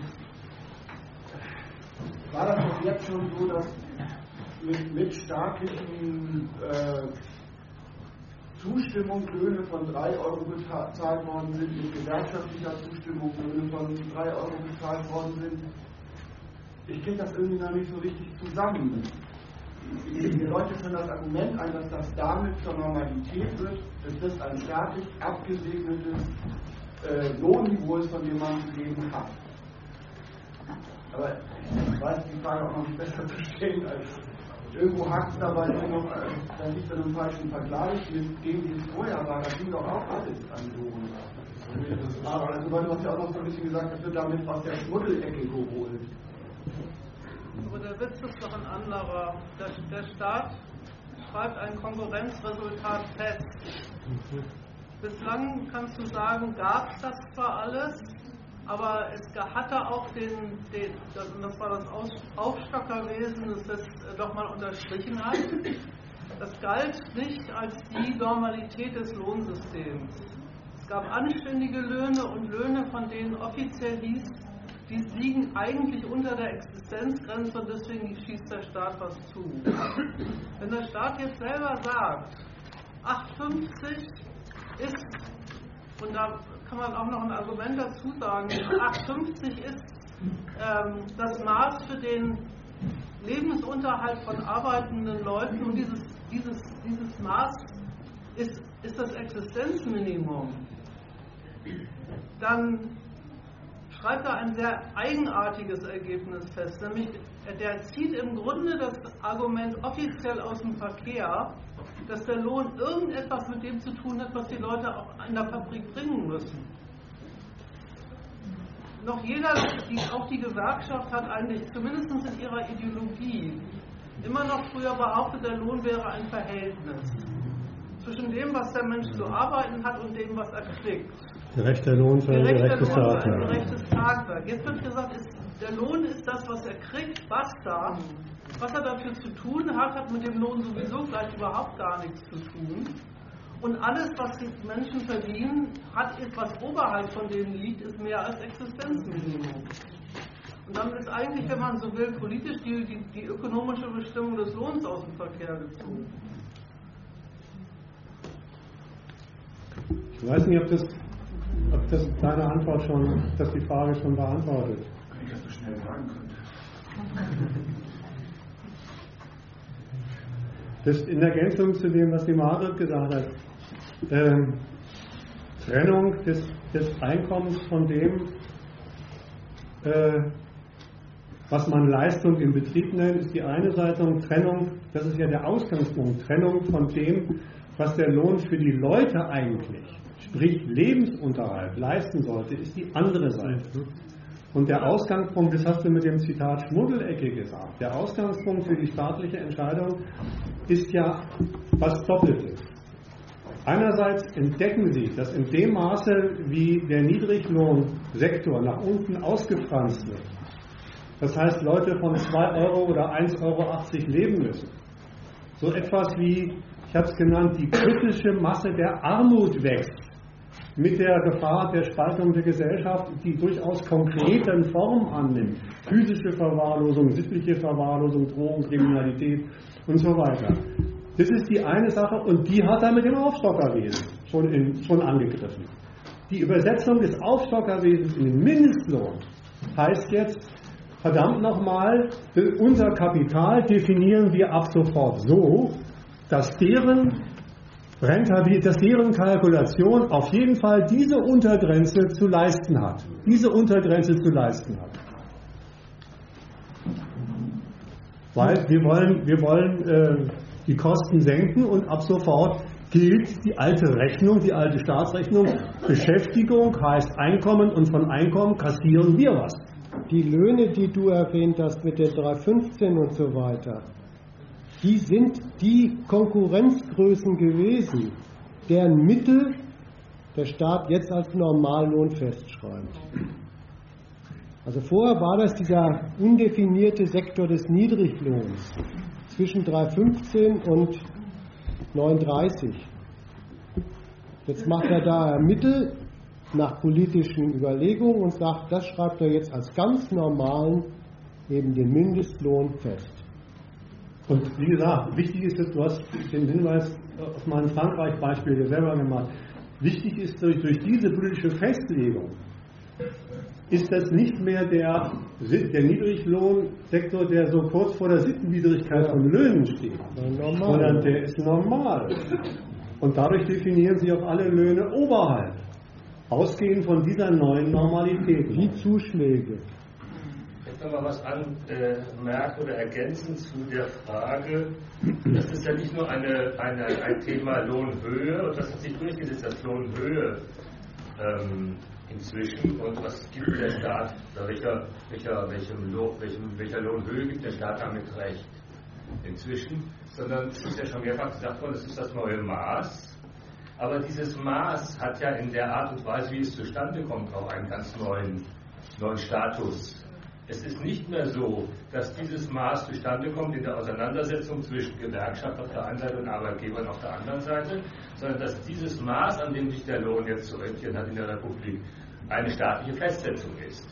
Und damit auch erstmal entzogen diesem Interessenskonflikt, den äh, der Tarifkampf ja dargestellt hat.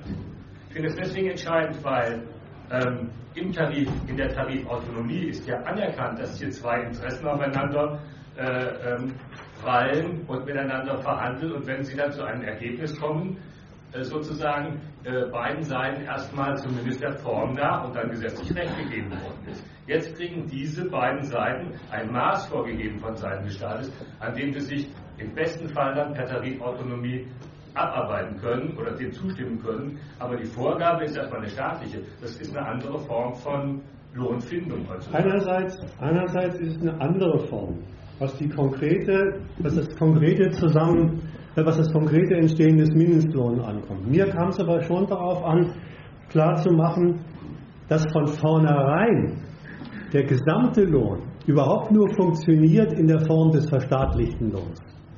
Und dass deswegen auch die Tarifauseinandersetzung nicht gegen die Sorte der staatlichen Intervention gehalten werden sollte, sondern die Tarifauseinandersetzung als Unterabteilung des verstaatlichen Lohns begriffen werden muss.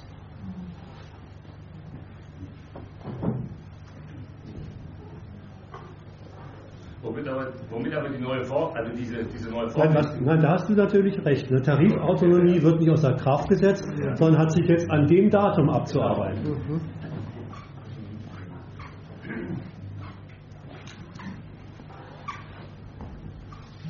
Vorher,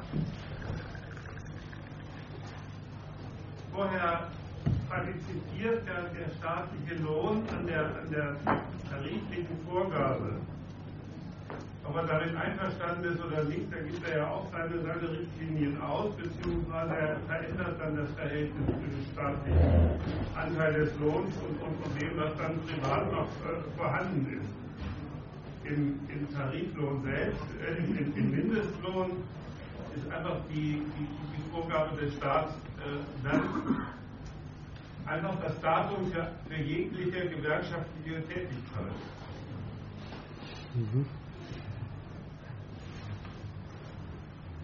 Übrigens auch in Ergänzung, in Ergänzung, wer sich den, den, den Vertrag der Großen Koalition zur Großen Koalition noch genauer anschaut, wird feststellen, dass da auch in Sachen Allgemeinverbindlichkeitserklärung von Lohnabschlüssen was Neues eingerissen ist.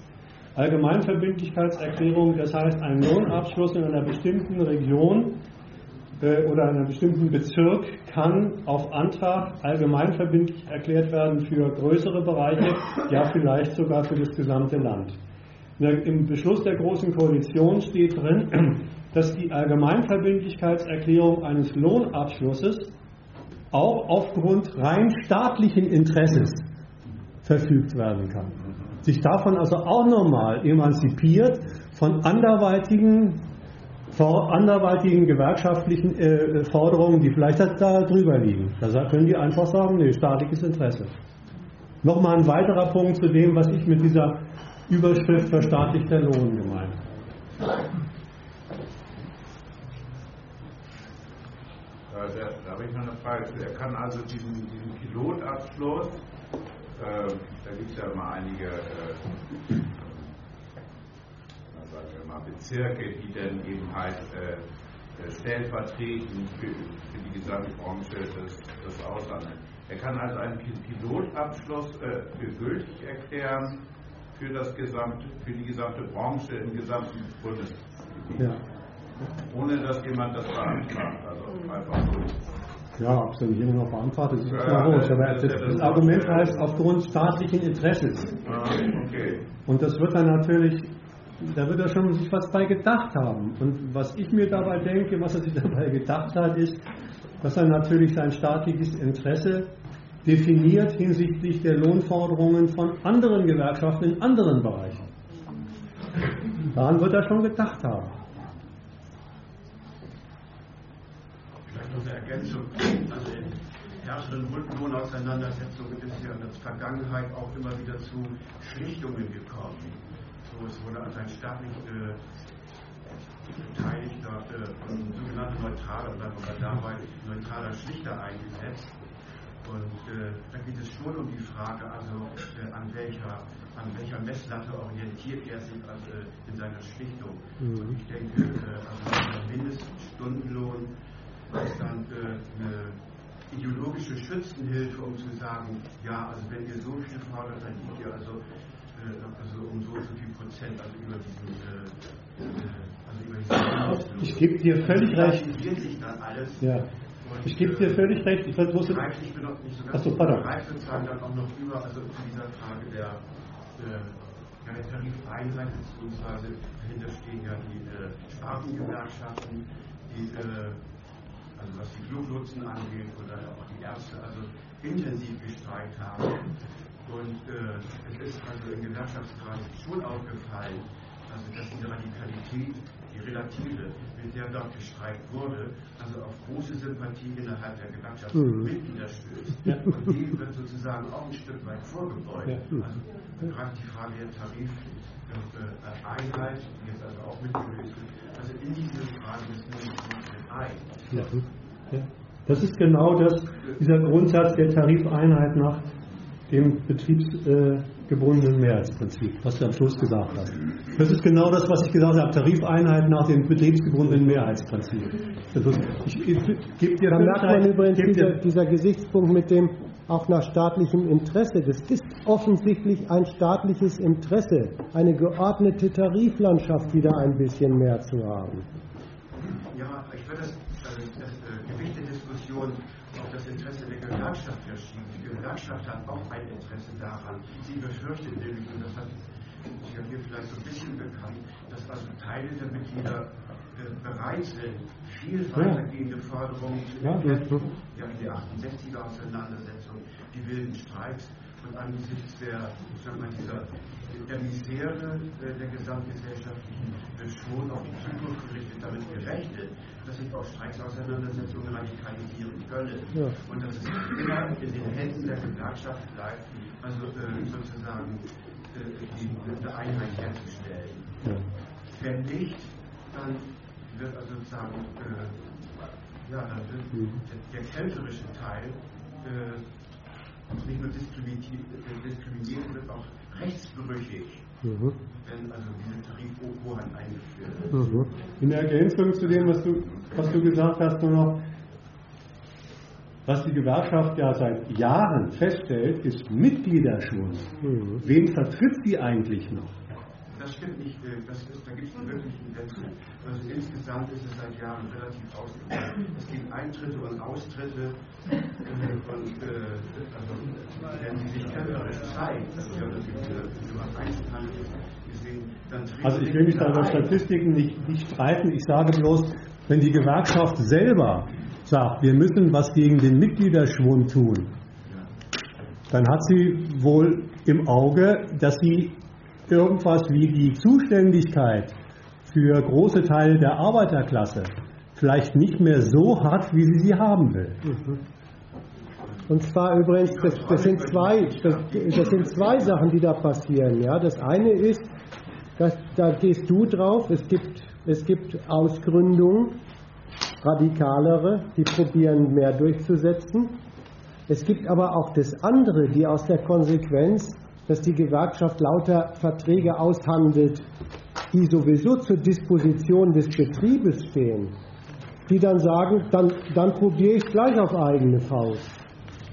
Ein furchtbarer Beschluss, aber ein, einer, der von der Gewerkschaft selber mit vorangebracht worden ist. Ja, okay, das ist schon in Ordnung, aber die Zukunft gerichtet. Vielleicht zur Hintergrundinformation diese Auseinandersetzung um die Tarifhoheit, die ja im Hintergrund über zwei, drei Jahre geführt worden, also zwar von den führenden Köpfen der Gewerkschaften und von den Arbeitgeberverbänden. Es ist gegenüber der eigenen Mitgliedschaft also zurückgehalten worden, dass man sich auf der Ebene verständigen will und die Politik hineinnehmen will. In Befürchtung weiterer Radikalisierung oder neuer Gewerkschaftsgründungen, die zum Beispiel äh, so auftreten könnten wie die Fluglotsengewerkschaft oder wie, äh, die Ärzte oder Gewerkschaftsteile, die heute noch gar nicht bekannt sind, die also mit diesen bestimmten Produktionsverhältnissen sowas wie früher, also diese Flaschenhals, also diese Enge in den betrieblichen Abläufen nutzen könnten, um äh, höhere Lohnhöhe zu erkennen. So, das soll, soll auch in Zukunft bezogen vor allen Dingen verhindert werden. Dass die Gewerkschaft damit selber also aufgibt, Ich, ich gebe dir voll recht. Ähm, äh, vielleicht, vielleicht eine, eine Nuance. Äh, die, die Befürchtung der Gewerkschaft heißt nicht, oh, da machen sich überall an der Basis äh, Gewerkschaftslinke auf und untergraben unser Monopol. Das, das ist eben, es ist, so ist es leider nicht. So ist es leider nicht. Du hast ja selber aufgeführt, es gibt die Fluglotsen, es gibt die Bahngeschichten, es gibt den, den, die, die, die, die, Mediziner und noch ein paar andere. Und dann hat sie es leider schon. Also sie wollen eigentlich mehr vorbeugen, als dass sie sich in Kampfstellung gegen so eine äh, linke Front setzen. Sind wir einig?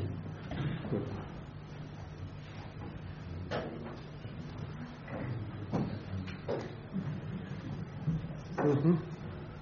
Also ich hätte noch eine Frage, die über den Vortrag hinausgeht. Deswegen habe ich gefragt, wenn jemand noch zum Vortrag dann würde ich das zurückstellen. Nochmal. Also was mich interessiert eigentlich, ein bisschen lauter reden. Was mich interessieren würde, was ist, ist nicht lauter. Sag mal. Ich muss mal Mikros organisieren. Das müssen wir hinkriegen. Das, das hast recht. Machen wir.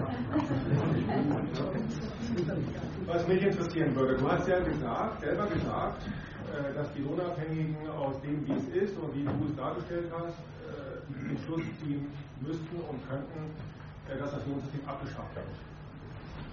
Wir können ja aber beide feststellen, dass sie diesen Schluss nicht ziehen. Also Widerstand, keine Ahnung, ist irgendwie nicht sichtbar. Und mich würde sozusagen eure Erklärung interessieren, warum das so ist, also warum es keinen Widerstand gibt ich habe irgendwie so die, die, Befürchtung, wenn man sich damit nicht auseinandersetzt, wenn wir in tausend Jahren wird es immer noch eine kleine Gruppe geben, die immer noch in den Weserterrassen äh, irgendwas erzählt, 200 Leuten, aber 99,9 Prozent machen eben weiter mit. Und da ich das nicht möchte, müsste man sich irgendwie schon mit der Frage auseinandersetzen, warum man eigentlich äh, die Leute nicht erreicht. Das muss man irgendwie mal zur Kenntnis nehmen und ob man, ja, was man da eher machen kann. Oder erstmal meine Frage, wieso, nee, was ist eure Erklärung dafür, dass sozusagen die Aufklärung nicht funktioniert?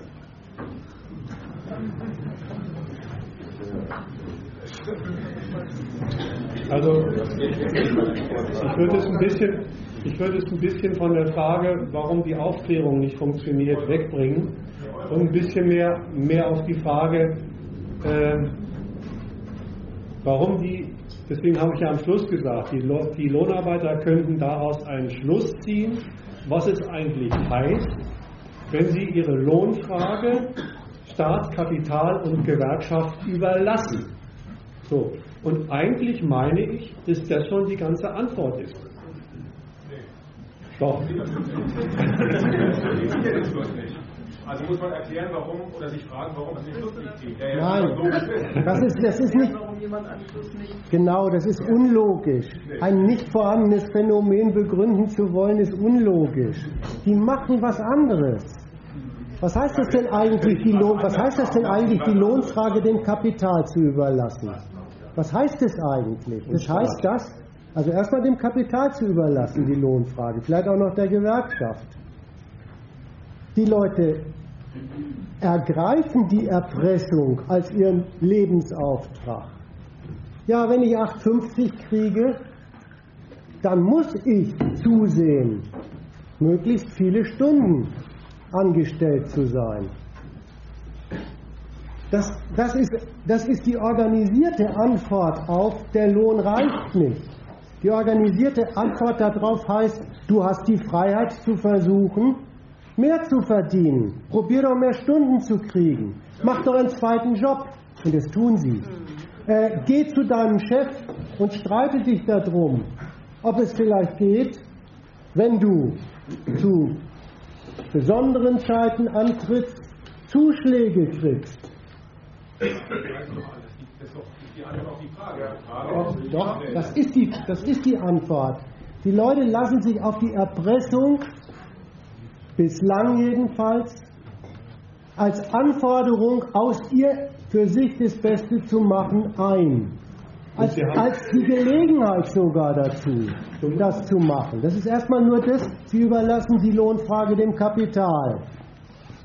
Sich ziehen Sie an. Ich fragen, warum? Ich, ja, ich, will nur mal ergänzen zu dem, was der Jonas gesagt hat. Ich fragen, sozusagen, wenn, das ist ja kein, kein äh, dann frage ich, wenn man dann erzählt, dass das unsinnig ist, sozusagen, dass das zu, seiner, zu seinem eigenen Schaden ist, dass sozusagen, keine Ahnung, was sie eigentlich alles erzählt und das nichts ändert. Die Leute sozusagen auf dem, äh, nicht den Schluss ziehen, den ihr äh, gerne hättet, dass die ihn ziehen. Und ich auch. Da muss man sich doch mit der Frage auseinandersetzen, warum sozusagen äh, Du bist aber schon wieder bei, du bist schon wieder bei dem, warum ziehen Sie nicht den Schluss, der doch für uns alle so auf der Hand liegt? Ja, aber das ist schon, ich, ich, wir müssen erklären, welchen Schluss Sie ziehen. So, und da will ich nochmal in Ergänzung zu Jonas was sagen. Damit es nicht Moment, Moment, nee, nee, du kommst hier da nicht raus, das will ich auch nicht. Äh, das ist eine total bescheuerte Antwort euch sozusagen, man muss erklären, ich denke, man kann schon fragen, warum ziehen dann, frage ich vielleicht so, warum ziehen die Leute falsche Schlüsse? Ja, genau. Ja, ja. Dazu wollte ich was sagen. Ja. Ich wollte zu dem alten Schluss was sagen. Ich hasse das, wenn man sozusagen auf Fragen antwortet, das ist eine illegitime Frage. Also sozusagen, dann frage ich mich so, warum ziehen die Leute falsche Schlüsse? Gut, okay, jetzt einigen wir uns auf diese Frage. Ich sage sag dazu mal eben was und dann waren, glaube ich, noch mal mehr. Erstens, eine kleine Ergänzung zu, zu Jonas. Mit dem, was Jonas erklärt hat, ist zugleich klar, ein Bewusstsein von Erpressung haben sie doch nicht. So, jetzt ein Bewusstsein von Erpressung haben sie nicht. Welches Bewusstsein haben sie? Welche falsche, welchen falschen Schluss ziehen sie? Sie ziehen aus dem Umstand, dass sie verpflichtet sind, in einer, Ein in einer Ordnung sich um ihr Einkommen zu kümmern, die als Eigentumsordnung vom Staat festgelegt ist wo jeder unabhängig davon, ob er ein Eigentum hat oder welches er hat, als Eigentümer definiert ist. Und wenn es so ist, dann heißt es, dass sie verpflichtet sind, aus ihrem schlichten Dasein als Arbeitskraft ein Mittel zu machen für ihr Lohn. Und der Fehler, den sie machen, ist, dass sie den Umstand, dass sie dazu verpflichtet sind, ihre Arbeitskraft als Lebensmittel einzusetzen, verpflichtet sind, den Schluss ziehen, das ist mein Lebensmittel. Das ist mein Lebensmittel. Und diesen Schluss, das ist mein Lebensmittel, der hat eine Grundlage, die ist nicht ihr Bewusstsein, die hat eine Grundlage, die heißt, wir sind in der Tat die davon ohnmächtig Betroffenen, alternativlos Betroffenen. Das ist der Fehlschluss. Und das ist der erste Fehlschluss, der führt dazu, ja, dann, wenn es mein Mittel ist, dann muss ich es auch einsetzen gemäß meines Interesses. Jetzt kommt Jonas Argument. Ja, und da muss ich mich anstrengen, da muss ich versuchen, wenn, es doch mein, wenn Arbeit doch mein Mittel ist, mehr Arbeit zu bekommen und, es, und die Beschwerde, die daraus, die daraus folgt, die das Verhältnis aufmacht zwischen, ich habe mich doch mehr angestrengt, was kriege ich denn jetzt, ist nichts anderes als, wo ich doch in dieser Gesellschaft berechtigt bin, als Eigentümer meine Arbeitskraft für das Lebensmittelgeld einzusetzen, geben die mir so wenig, das ist ungerecht. Das ist leider die erste, erste falsche Konsequenz aus dem falschen Schluss, den sie ziehen. Unsere Schlussfolgerung heißt an der Stelle, genau an dem Punkt anzusetzen, und das tun wir auch, an dem Punkt anzusetzen und sagen, wie kommt ihr eigentlich auf die Idee, das ist euer Lebensmittel. Erstens nach dem, was rauskommt und zweitens nach dem, wie es eingerichtet ist. Ja. Aber eine Ergänzung zu dieser Frage. Also ich denke, man darf äh, also nicht vernachlässigen, dass also diese Agenda 2010 eben auch wirklich ein heftiger Einschnitt war. Also in den zurückliegenden Jahrzehnten, das ist also nach 1940 hat ja die große Masse der Lohnabhängigen immerhin die Erfahrung gemacht, dass also die Löhne tatsächlich steigen von Jahr zu Jahr und die Gewerkschaften haben, die Gewerkschaften haben auch äh, Lohnerhöhungen erhält.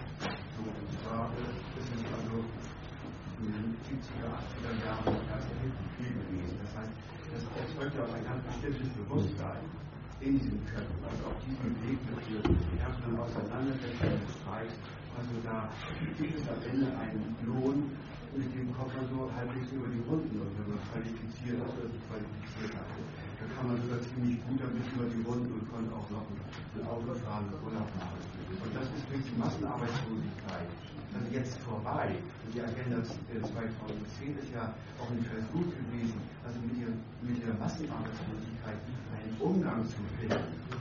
Und äh, dass Löhne jetzt also zum Teil bei 3, 4, 5 Euro liegen, ist eine relativ neue Erscheinung. So, das ist nicht mein Punkt. Aber das ist ein sehr merkwürdiges Argument. Das ist mein Punkt, weil Du hast die Frage gestellt, warum die Leute nicht aufwachen, wenn die Zeit immer zu kurz.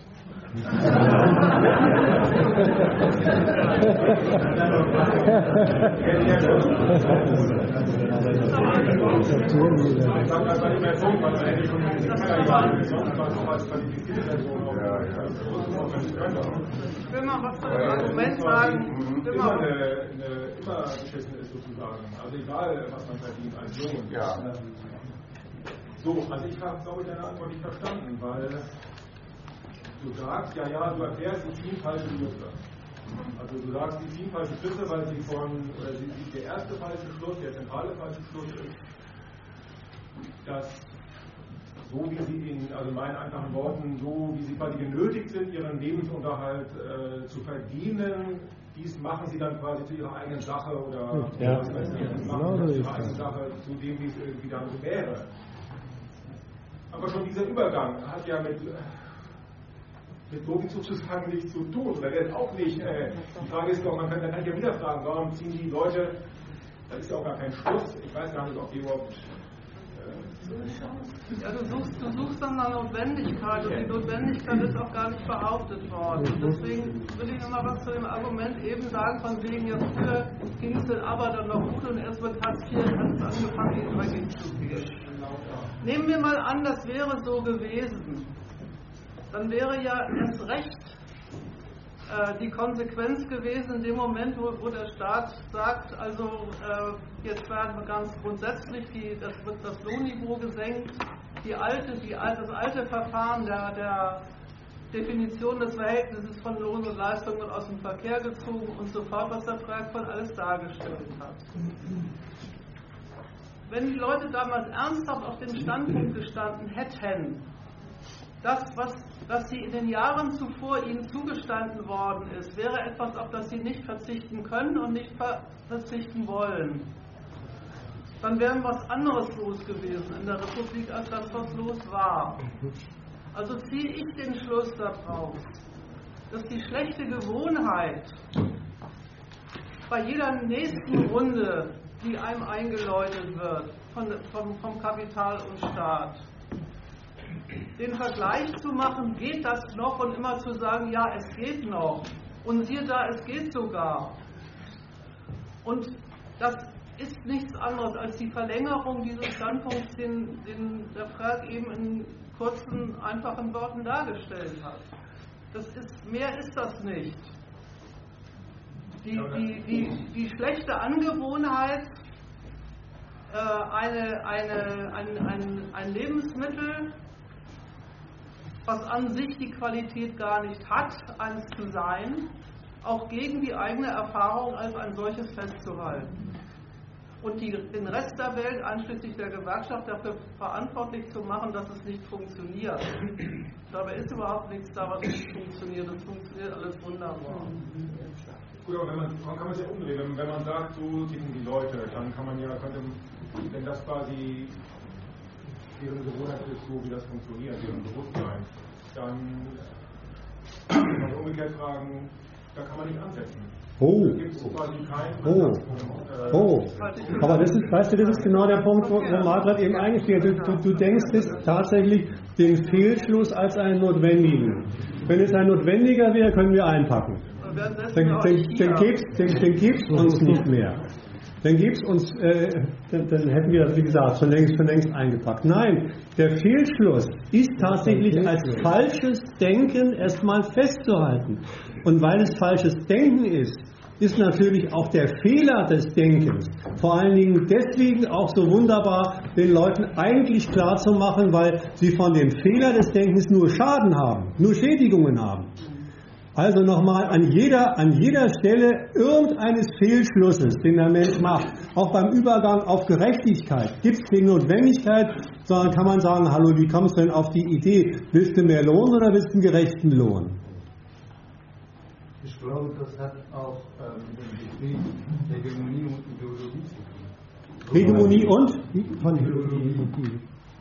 So, ich glaube, äh, die Situation, die Menschen normalerweise erleben, hat keine direkte Beziehung äh, mit ihren äh, Gedanken über. Die Branche schon dazu.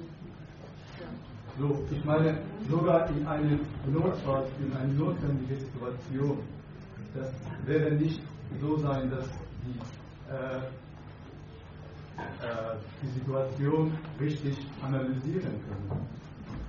Deswegen äh, der Begriff Ideologie und Hegemonie hat, äh, spielt hier Rolle. Also irgendwie sind, sind wir das Gegenbeispiel. Ja, ja, das, Ne? das ist die Antwort von. Äh, Ja, Die große, und die, ich weiß große nicht, was du- Analyse, die große Analyse mag ja nicht vorliegen. Aber wenn ein Opel-Arbeiter sagt, äh, wir, wir müssen Lohnverzicht erbringen, damit der Betrieb erhalten bleibt, dann ist das eine Analyse. Dann behauptet er, ein, ein Mittel, behauptet er in dem Verzicht auf Lohn ein Mittel dafür zu haben, Mhm. sich seinen Arbeitsplatz zu sichern. Das ist ein falscher Gedanke und den kann man kritisieren. Da muss er gar nichts groß analysiert haben. Den falschen Gedanken denkt er halt an der Stelle. Und lässt sich mit diesem falschen Gedanken einleuchten, dass, dass die, die Betriebsleitung ihm gegenübertritt und sagt, hallo Leute, wir müssen alle zusammenstehen und uns gegen die USA wehren. Also ich finde das wirklich ein bisschen ziemlich, also einfach die Antwort. Äh, es gibt reale Situationen, die also reale Situationen, die also bestimmte Gedanken, Gedanken befördern. Und wenn ein, und auch hier in der Bundesrepublik 2006 Arbeiterstreik gab, da wurde die Erfahrung gemacht, man kann streiken so viel wie man will, die machen die Betriebe trotzdem zu. Das heißt also, es ist es ist darauf zu reduzieren, dass sie nur falsch denken. Das, äh, das reicht nicht. Das, reicht Das hat aber keiner gemacht. Das hat keiner gemacht. Die denken schon falsch über das nach, was ihnen eingebrockt wird und wozu sie genötigt sind, es auszubaden. Darüber denken die falsch nach. Und wenn du zum Beispiel, ich will noch mal was zu der Gewohnheit sagen, das da als Argument vorkam. Dein zitierter Gedanke aus diesen sogenannten goldenen Zeiten, es geht doch, war übrigens auch total falsches Bewusstsein. es hat ein Weil das Ergebnis gehabt. Eben, das, das Ergebnis, das es gehabt hat, ist diese schlechte Gewohnheit. Die, die, die Leute haben das, was sie machen mussten und glattweg hingekriegt haben. Nämlich von diesem Lohn zu leben. Sogar einen Urlaub zu bestreiten und hinterher konnten sie wieder arbeiten. Was sie, was sie dem abgerungen haben, dem Lohn, der gezahlt wurde, haben sie glattweg dem Lohn zugeschrieben, dann wäre er ein guter Lohn, dann wäre er wohl dafür vorgesehen, dann würde er wohl als Mittel, dass dies hinkriegen, gezahlt. Und wer sich diesen falschen Gedanken erstmal zu, zu eigen gemacht hat, der, der, der arbeitet sich in der Gewohnheit auch voran. So etwas wie das andere Beispiel. Opel sagt, wenn ihr jetzt beim Lohn nicht nachgebt, gibt es gar keinen. Das ist übrigens eine Ansprache an Leute, es ist eine Erpressung, aber es ist eine Erpressung, die spricht an auf den falschen Gedanken. Die holt die Leute dort ab, wo sie schon falsch stehen. Ein anderes Mittel zum Leben haben sie doch nicht als ihren Lohn. Also behaupten die jetzt glatt weg, und das ist ihr falsches Bewusstsein, sie würden ihren Lohn verteidigen, wenn sie Opel einen Kostenvorteil geben. Natürlich ist das zugespitzt auch so, das ist zugespitzt formuliert so. Sie hatten falsche Gedanken, als sie die Lohnerhöhung bekommen haben. Sie hatten falsche Gedanken, als, als die Lohnfortzahlung im Krankheitsfall durchgesetzt wird. Das waren natürlich immer falsche Gedanken. Okay, also wissen wir doch, was wir zu tun haben.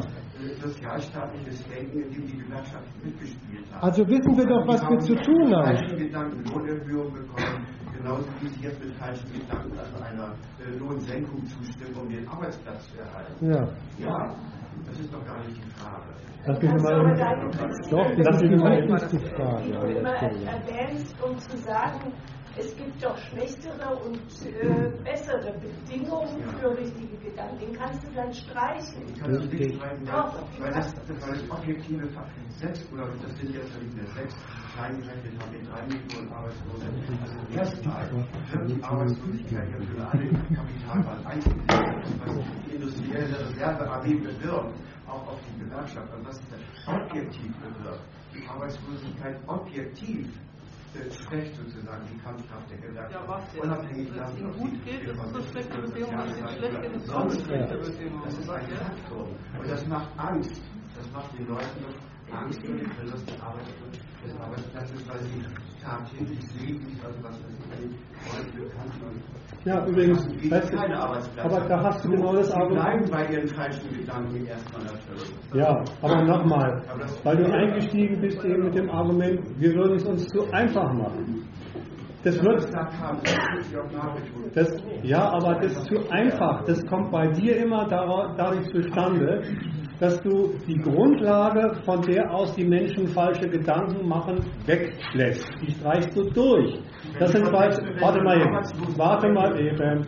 Das sind falsche Gedanken, falsche Gedanken, die sie sich machen über die Art und Weise, wie sie hierzulande von einer Staatsgewalt auf eine Eigentumsordnung verpflichtet werden.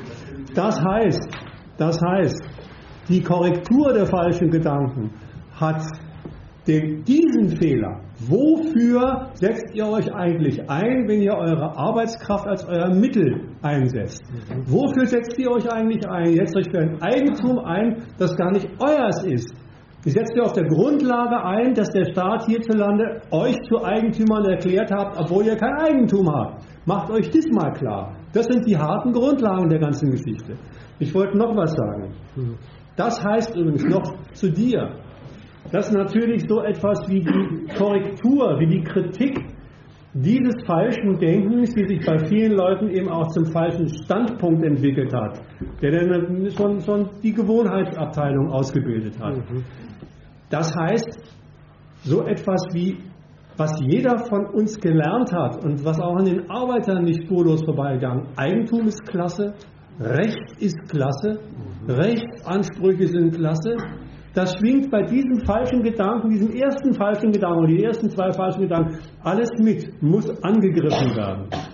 Und es muss weiter angegriffen werden, alle Formen, in denen, in denen dieser, diese prinzipielle Verkehrung von dem, was ihnen als Mittel aufgezwungen ist, zu dem es sei ihr Mittel, was sie darüber rechtfertigen, dass es so gut ist. Zum Beispiel, jede Lohn, jede, jeder Lohnabschluss, wie wird er rechtfertigt. Der wird rechtfertigt mit dem Argument, äh, ohne Gewerkschaft wäre es noch schlimmer. Mhm. Wird rechtfertigt, äh, aber anderen geht es noch dreckiger. Das sind alles Rechtfertigungen dieses gewohnheitsmäßigen falschen Denkens. Ja, ja. Dann nochmal trotzdem. Dann kann man die Frage ja nochmal einfach stellen, so wie ich es aufnehme, das, was du gesagt hast. Wieso denken alle falsch? Fast alle. Ist doch, man kommt ja nicht als Falschdenker. Man wird ja nicht, die denken ja offensichtlich alles falsch, auf alle falsches Bewusstsein. Aber wenn du das alle kommen ja nicht so auf die Welt geboren. Also die leuchten einfach nicht ein, sozusagen, äh, leuchtet es einfach nicht ein, dass man das, dass alle falsch denkt. Und die Leute sozusagen, die machen ja selbst die Erfahrung, dass wenn man versucht, äh, äh Leute dann mit Argumenten zu kommen, ist es ja nicht so, dass sie einem im Hals fallen und dann Das ist auch das Gegenteil ist der Fall. Da warten wir auch gar nicht. Das ist genau Gegenteil ist der Fall. Es gibt erstmal eine riesen Abwehr und Widerstand dagegen. Das heißt, sozusagen, man muss sich doch fragen, oder ich frage mich, ähm, ja, du suchst einen Grund hinter wenn die nichts anderes wollen wenn die auch nicht aufgeklärt werden wollen, dann sind sie vielleicht zufrieden mit dem. Ja, das, ist, das ist eine falsche Redeweise. Eine falsche Redeweise, die unterstellt, sie wüssten, was bei Aufklärung ihnen blüht. Das wissen sie nicht. Das, was, das, was der, wo ich meine, dass, dass, dass, dass du da äh, wirklich in die falsche Richtung denkst, ist, du willst neben der Benennung des, der, der Fehler, die die Leute machen, einen Grund für das Machen der Fehler finden. Und den gibt es nicht. Den gibt's nicht.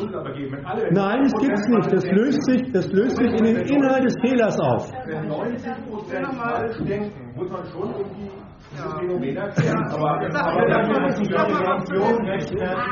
Astrologie, jeden Quatsch kannst du damit rechtfertigen.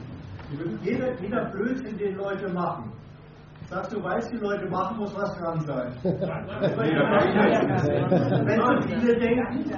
Das ist ja gut, dass da was dran sein muss. Das ist, das ist ein Irrtum. Ich habe nicht gesagt, du musst genau zuhören. Ich habe nicht gesagt, dass da was dran sein muss. Ich habe gesagt, wenn das irgendwie komplett falsch läuft. Ja, ja. Ist okay. Aber du gehst, du gehst beim Falsch immer von dem, was sie falsch denken, weg. Und das ist nicht gut.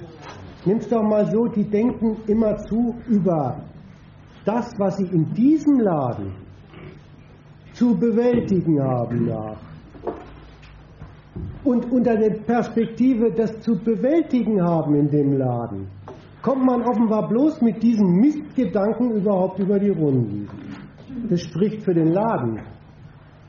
Aber ich meine, dafür gibt es doch auch, das ist doch der, Rhythmus, der es irgendwie eine Schule gibt und wo es Medien gibt, damit im Prinzip dieser Gedanke von vornherein einem eben unumstößlich erstmal Ja, wird. Und dass man klar. überhaupt nicht auf die Idee kommt, dass erstmal eine andere, dass der Gedanke vielleicht falsch sein kann, weil alle sagen ihm einen ja den gleichen Gedanken. Und ich meine, das finde ich ist ein bisschen eine Begründung für deine Frage, oder zumindest meine Begründung für deine Frage.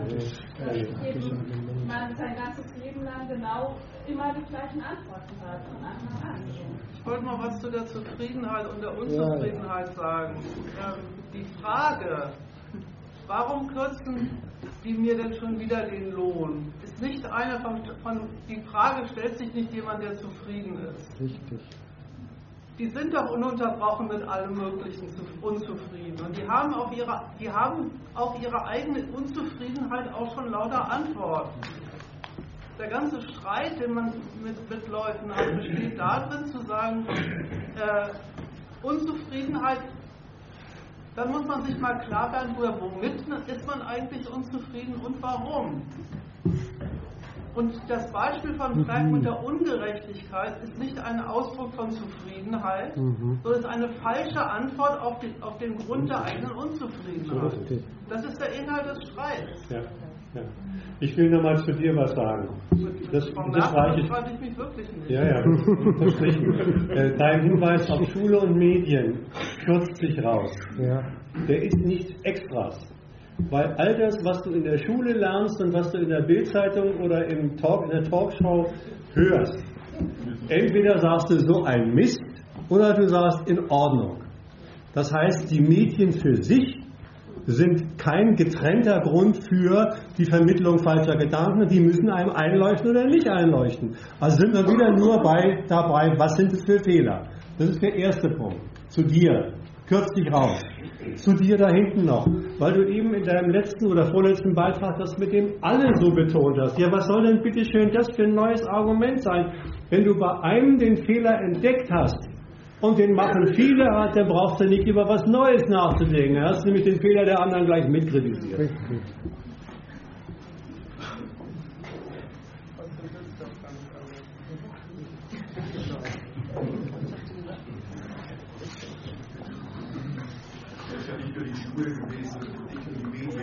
Also zum richtigen Denken gehören auch Denkwerkzeuge. Und die Gewerkschaften haben, das ist ihr Auftrag gewesen bei der Gründung, also in der Nachkriegszeit. Die, die Aufgabe der Gewerkschaft und der Auftrag war also sozusagen falsches Denken in den Köpfen zu verschwinden und zu versenken. Das das Gewerkschaft, das hat und das haben sie meisterhaft hingekriegt. Falsches Denken in Kombination mit dem Festlegen der Leute auf die Lebenslagen, für deren Bewältigung man dieses falsche Denken braucht. Ja, das ist das äh, schon, denn bei der Gewerkschaft muss man schon den beides vorwerfen. Die Gewerkschaften sind doch überhaupt ein Verein, sind doch überhaupt ein Verein, der in Deutschland in der, Nachkriegszeit gleich angetreten ist mit der Unwahrheit von Lohn lässt sich leben. Das, äh, das versprechen wir. Lohn ist ein gutes Lebensmittel. Das garantieren wir. Und dann haben sie gleich diskutiert, ob sie, ob sie nicht dafür eine Ordnungsmacht sein müssten. Und jetzt kommt raus, allerdings, das sind sie.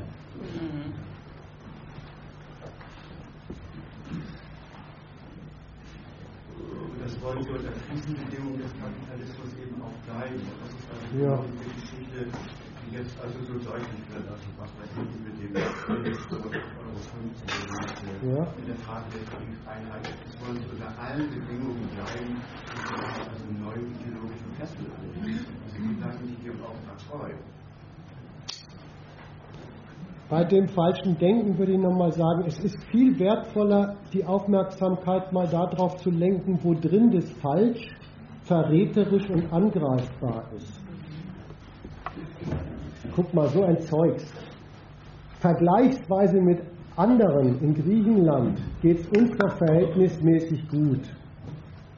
Das ist ein Argument, mit dem reden sich die Leute über ihre Unzufriedenheit mit dem, wie ihr Lebensunterhalt geht, gerade hinweg.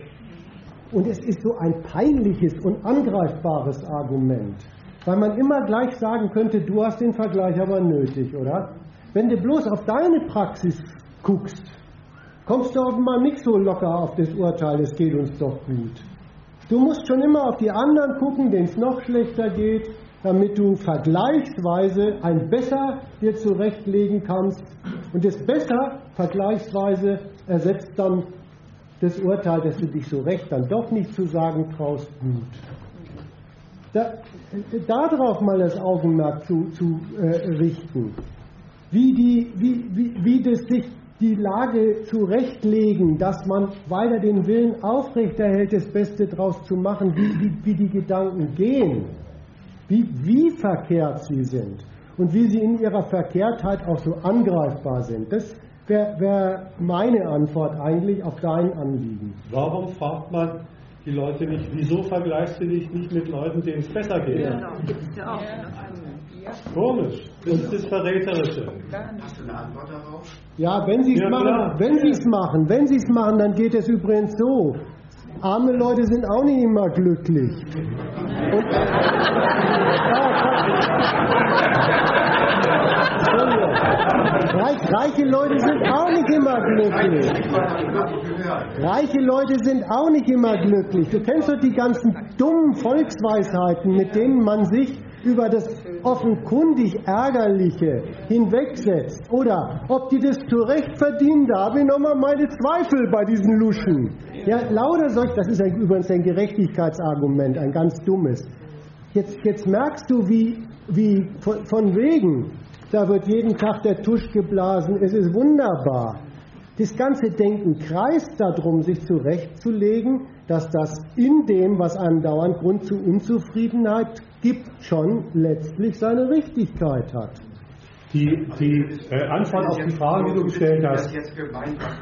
Also ich finde die, die Antwort auf die Frage, warum die Leute also so fürchterlich unter extremen Bedingungen so immer fürchterlicher denken, die ist schon ziemlich wichtig. Ich weiß ja, dass ihr auch äh, seit 30 Jahren oder mehr, 40 Jahren versucht habt, also anderes, andere Denkwerkzeuge in die Menschen einzutrichtern. Sagen wir mal Gedanken. Sagen wir mal Gedanken und die zu vermitteln. ich will noch ein Argument zu dem, was du am Schluss gesagt hast, sagen. Ähm, oder auf die Frage, warum, du hast die Frage gestellt, warum vergleichen Sie sich nicht mit dem Besseren? Jonas hat geantwortet, das machen Sie, aber dann machen Sie es falsch. Warum Sie sich nicht mit dem Besseren vergleichen, hat einen ganz einfachen Grund. Sie sind keine Fanatiker des Vergleichs. Sondern der Ausgangspunkt, warum Sie überhaupt auf den Vergleich kommen, ist nichts anderes, als Sie suchen Gründe, um mit Ihrer beschissenen Lage theoretisch fertig zu werden. Das ist der Ausgangspunkt. Sonst kommen Sie überhaupt nicht auf den Vergleich. Bitte? Das finde ich auch. Ich auch.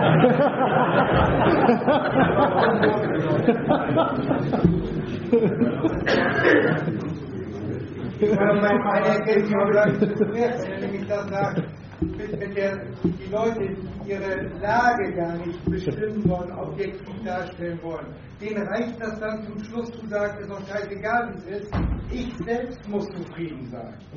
Und dann machen sie einen Punkt. Muss ja. Bei ihrer Erklärung mal. Du, weißt du, wenn du überlegst, wenn du überlegst, nee, pardon, Entschuldigung, mach mal. Was ich mit Begriff nicht meine, ist, also verstehe schon, was ihr sagen wollt, dass man dann am Inhalt ansetzen muss, dass man an den falschen Redeweisen, also an dem, was die falsch sagen, ansetzen muss, stimmt ja alles. Stimmt ja alles. Ich mache sozusagen sofort den Schritt, äh, das ist auch mein Fehler erstmal noch, das versuche ich gerade noch rauszufinden, dass ihr dann sagt, ja, man muss sich dann die Aussagen angucken, was die sagen und dann sofort ansetzen. Ich bin bei der Frage und da, da sozusagen entweder ihr weigert euch darauf zu antworten oder ihr habt auch keine Antwort oder ihr sagt, die Frage ist falsch gestellt, mag auch sein, denke ich schon, dass man sich nach wie vor, also das ist jedenfalls das, was ich jetzt als unbefriedigend wahrnehme, es gibt keine, äh, äh, das Phänomen, dass die, ich nenne es jetzt einfach mal Aufklärung, auch eure Aufklärung, die ganzen Argumente, dass die quasi nicht ziehen, sage ich mal einfach so, dass sie sozusagen irgendwie ins Leere laufen. Wie er sagte, in tausend Jahren ist das dann immer noch so das muss einfach mal darüber, selbst darüber nachdenken lassen, dass es irgendwie so nicht funktioniert. Ja, worüber soll man denn jetzt nachdenken? Also der, wir haben es damit zu tun, dass äh, dieser Staat eine Produktionsweise organisiert, in der es glatt hinkriegt, seine Gewalt dafür einzusetzen, dass die Leute es ihrer Sache machen, einen Reichtum zu produzieren, von dem sie ausgeschlossen sind. Das ist die Sachlage. So, der Jonas hat schon gesagt, äh, um überhaupt in, in eine, eine, solche Gesellschaft zurechtzukommen, muss man sich von vorn bis hinten lauter falsche Urteile über, worum es hier überhaupt geht, wie man selber drin vorkommt und so weiter zulegen. Das, das Zulegen dieser falschen Gedanken ist, da hast du vollkommen recht, tatsächlich so etwas wie eine wirkliche Existenzbedingung das sind nicht irgendwelche Gedanken, sondern das sind wirklich die, die man braucht, wenn man hier zurechtkommen will. Und dann, und nur, nur deswegen, weil sie, weil sie dafür gebraucht werden, ist es überhaupt wichtig, sie zu kritisieren. Du willst ja nicht irgendeinen kritisieren, weil er irgendein falsches Urteil über irgendeinen alten Philosophen hat, sondern weil der Gedanke eine praktische Relevanz hat. So, mehr, mehr weiß ich dazu nicht zu sagen. Also, was soll ich jetzt, wonach soll ich jetzt forschen? Nach frühzeitiglichen Motiven oder so? Ich weiß es nicht. Du hast, du hast eigentlich, glaube ich, so ein bisschen den letzten Grund deiner Fragerei am Schluss verraten. Das behaupte ich. Nein, nein, nein, nein, nein, warte. Du hast, nämlich, du hast nämlich die Frage nach dem Grund von Misserfolg gestellt. Und das ist die Frage nach dem. Bitte? Ja, du hast gesagt, wir, wir, wir, haben, wir haben die Wirkung nicht, die wir gerne hätten. Persönlich, die Argumente sozusagen, generell. Ja, natürlich. Unsere Agitation in, in, in der Öffentlichkeit, in Betrieben und wo auch immer hat nicht die Wirkung, die wir gerne hätten. Stimmt.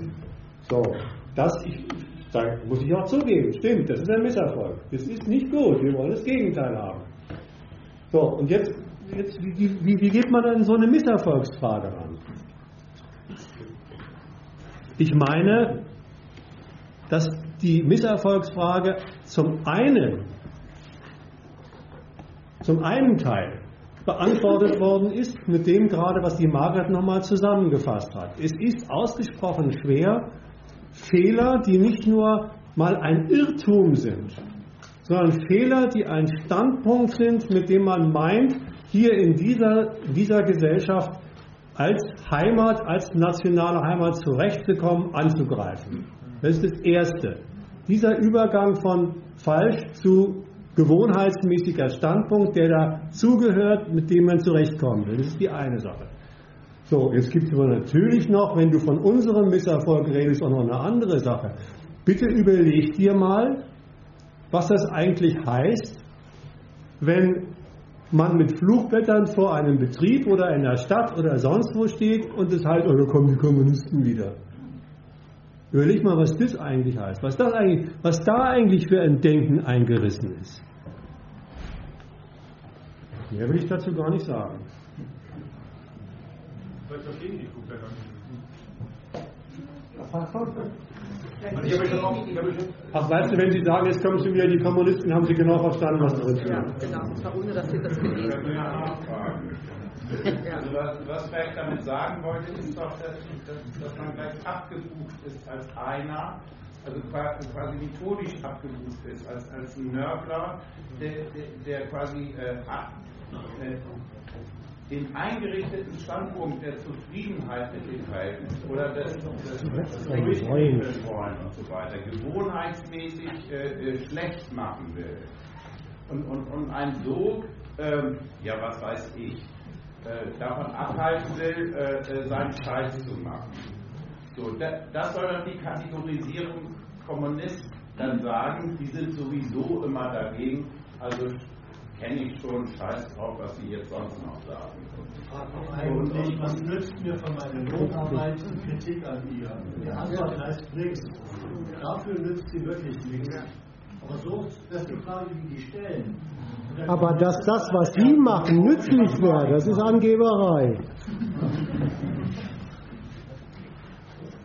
Ja, ich wollte Hast nur du fertig? ergänzen. Hast du fertig? Ich wollte hier ergänzen, also das ist der Einwand, ne? das nutzt mir dann nichts zum, zum Zurechtkommen in diesem Laden. Und ich wollte bloß ergänzen, aber dass das, was Sie machen, für Sie nützlich wäre, das ist Angeberei und stimmt gar nicht. Muss man immer beides im, im Auge behalten. Übrigens, Wenn einer einem schon immer kommt mit dem muss ja, nutzt ja nichts. Mit was argumentiert denn der da als letztes Argument? Sehr verdächtig.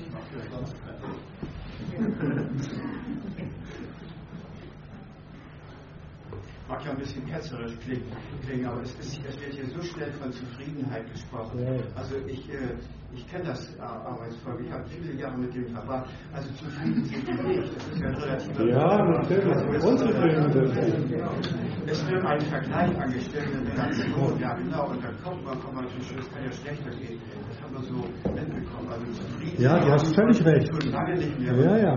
Das ändert die, wir, die verblüffende Erfahrung oder auch die, die, die Enttäuschung ist vielleicht, dass jetzt also nur die Krise des Kapitalismus besiegbar ist und man irgendwie die Hoffnung hat, ach, dann setzt das ja vernünftiges Denken in Bewegung. Es hat sich ja als Illusion erwiesen. Es ist ja eben nicht so, dass das jetzt per se einfach gefördert wird. Und mit dem Denken ist es tatsächlich schwach bestellt, vor allem mit dem, mit dem theoretischen ja, die haben keine anderen Gedanken in den Köpfen. Und äh, du kannst ja mal äh, ja, ein differenziertes äh, Denkwerkzeug ein. So, das, äh, ja. Ich, wollte, ich, will dir, ich will dir voll und ganz zustimmen. Ich will dir voll und ganz zustimmen. Deswegen finde ich auch eigentlich die Formulierung, sie richten sich in dem Zurechtkommen mit ihrer Unzufriedenheit ein.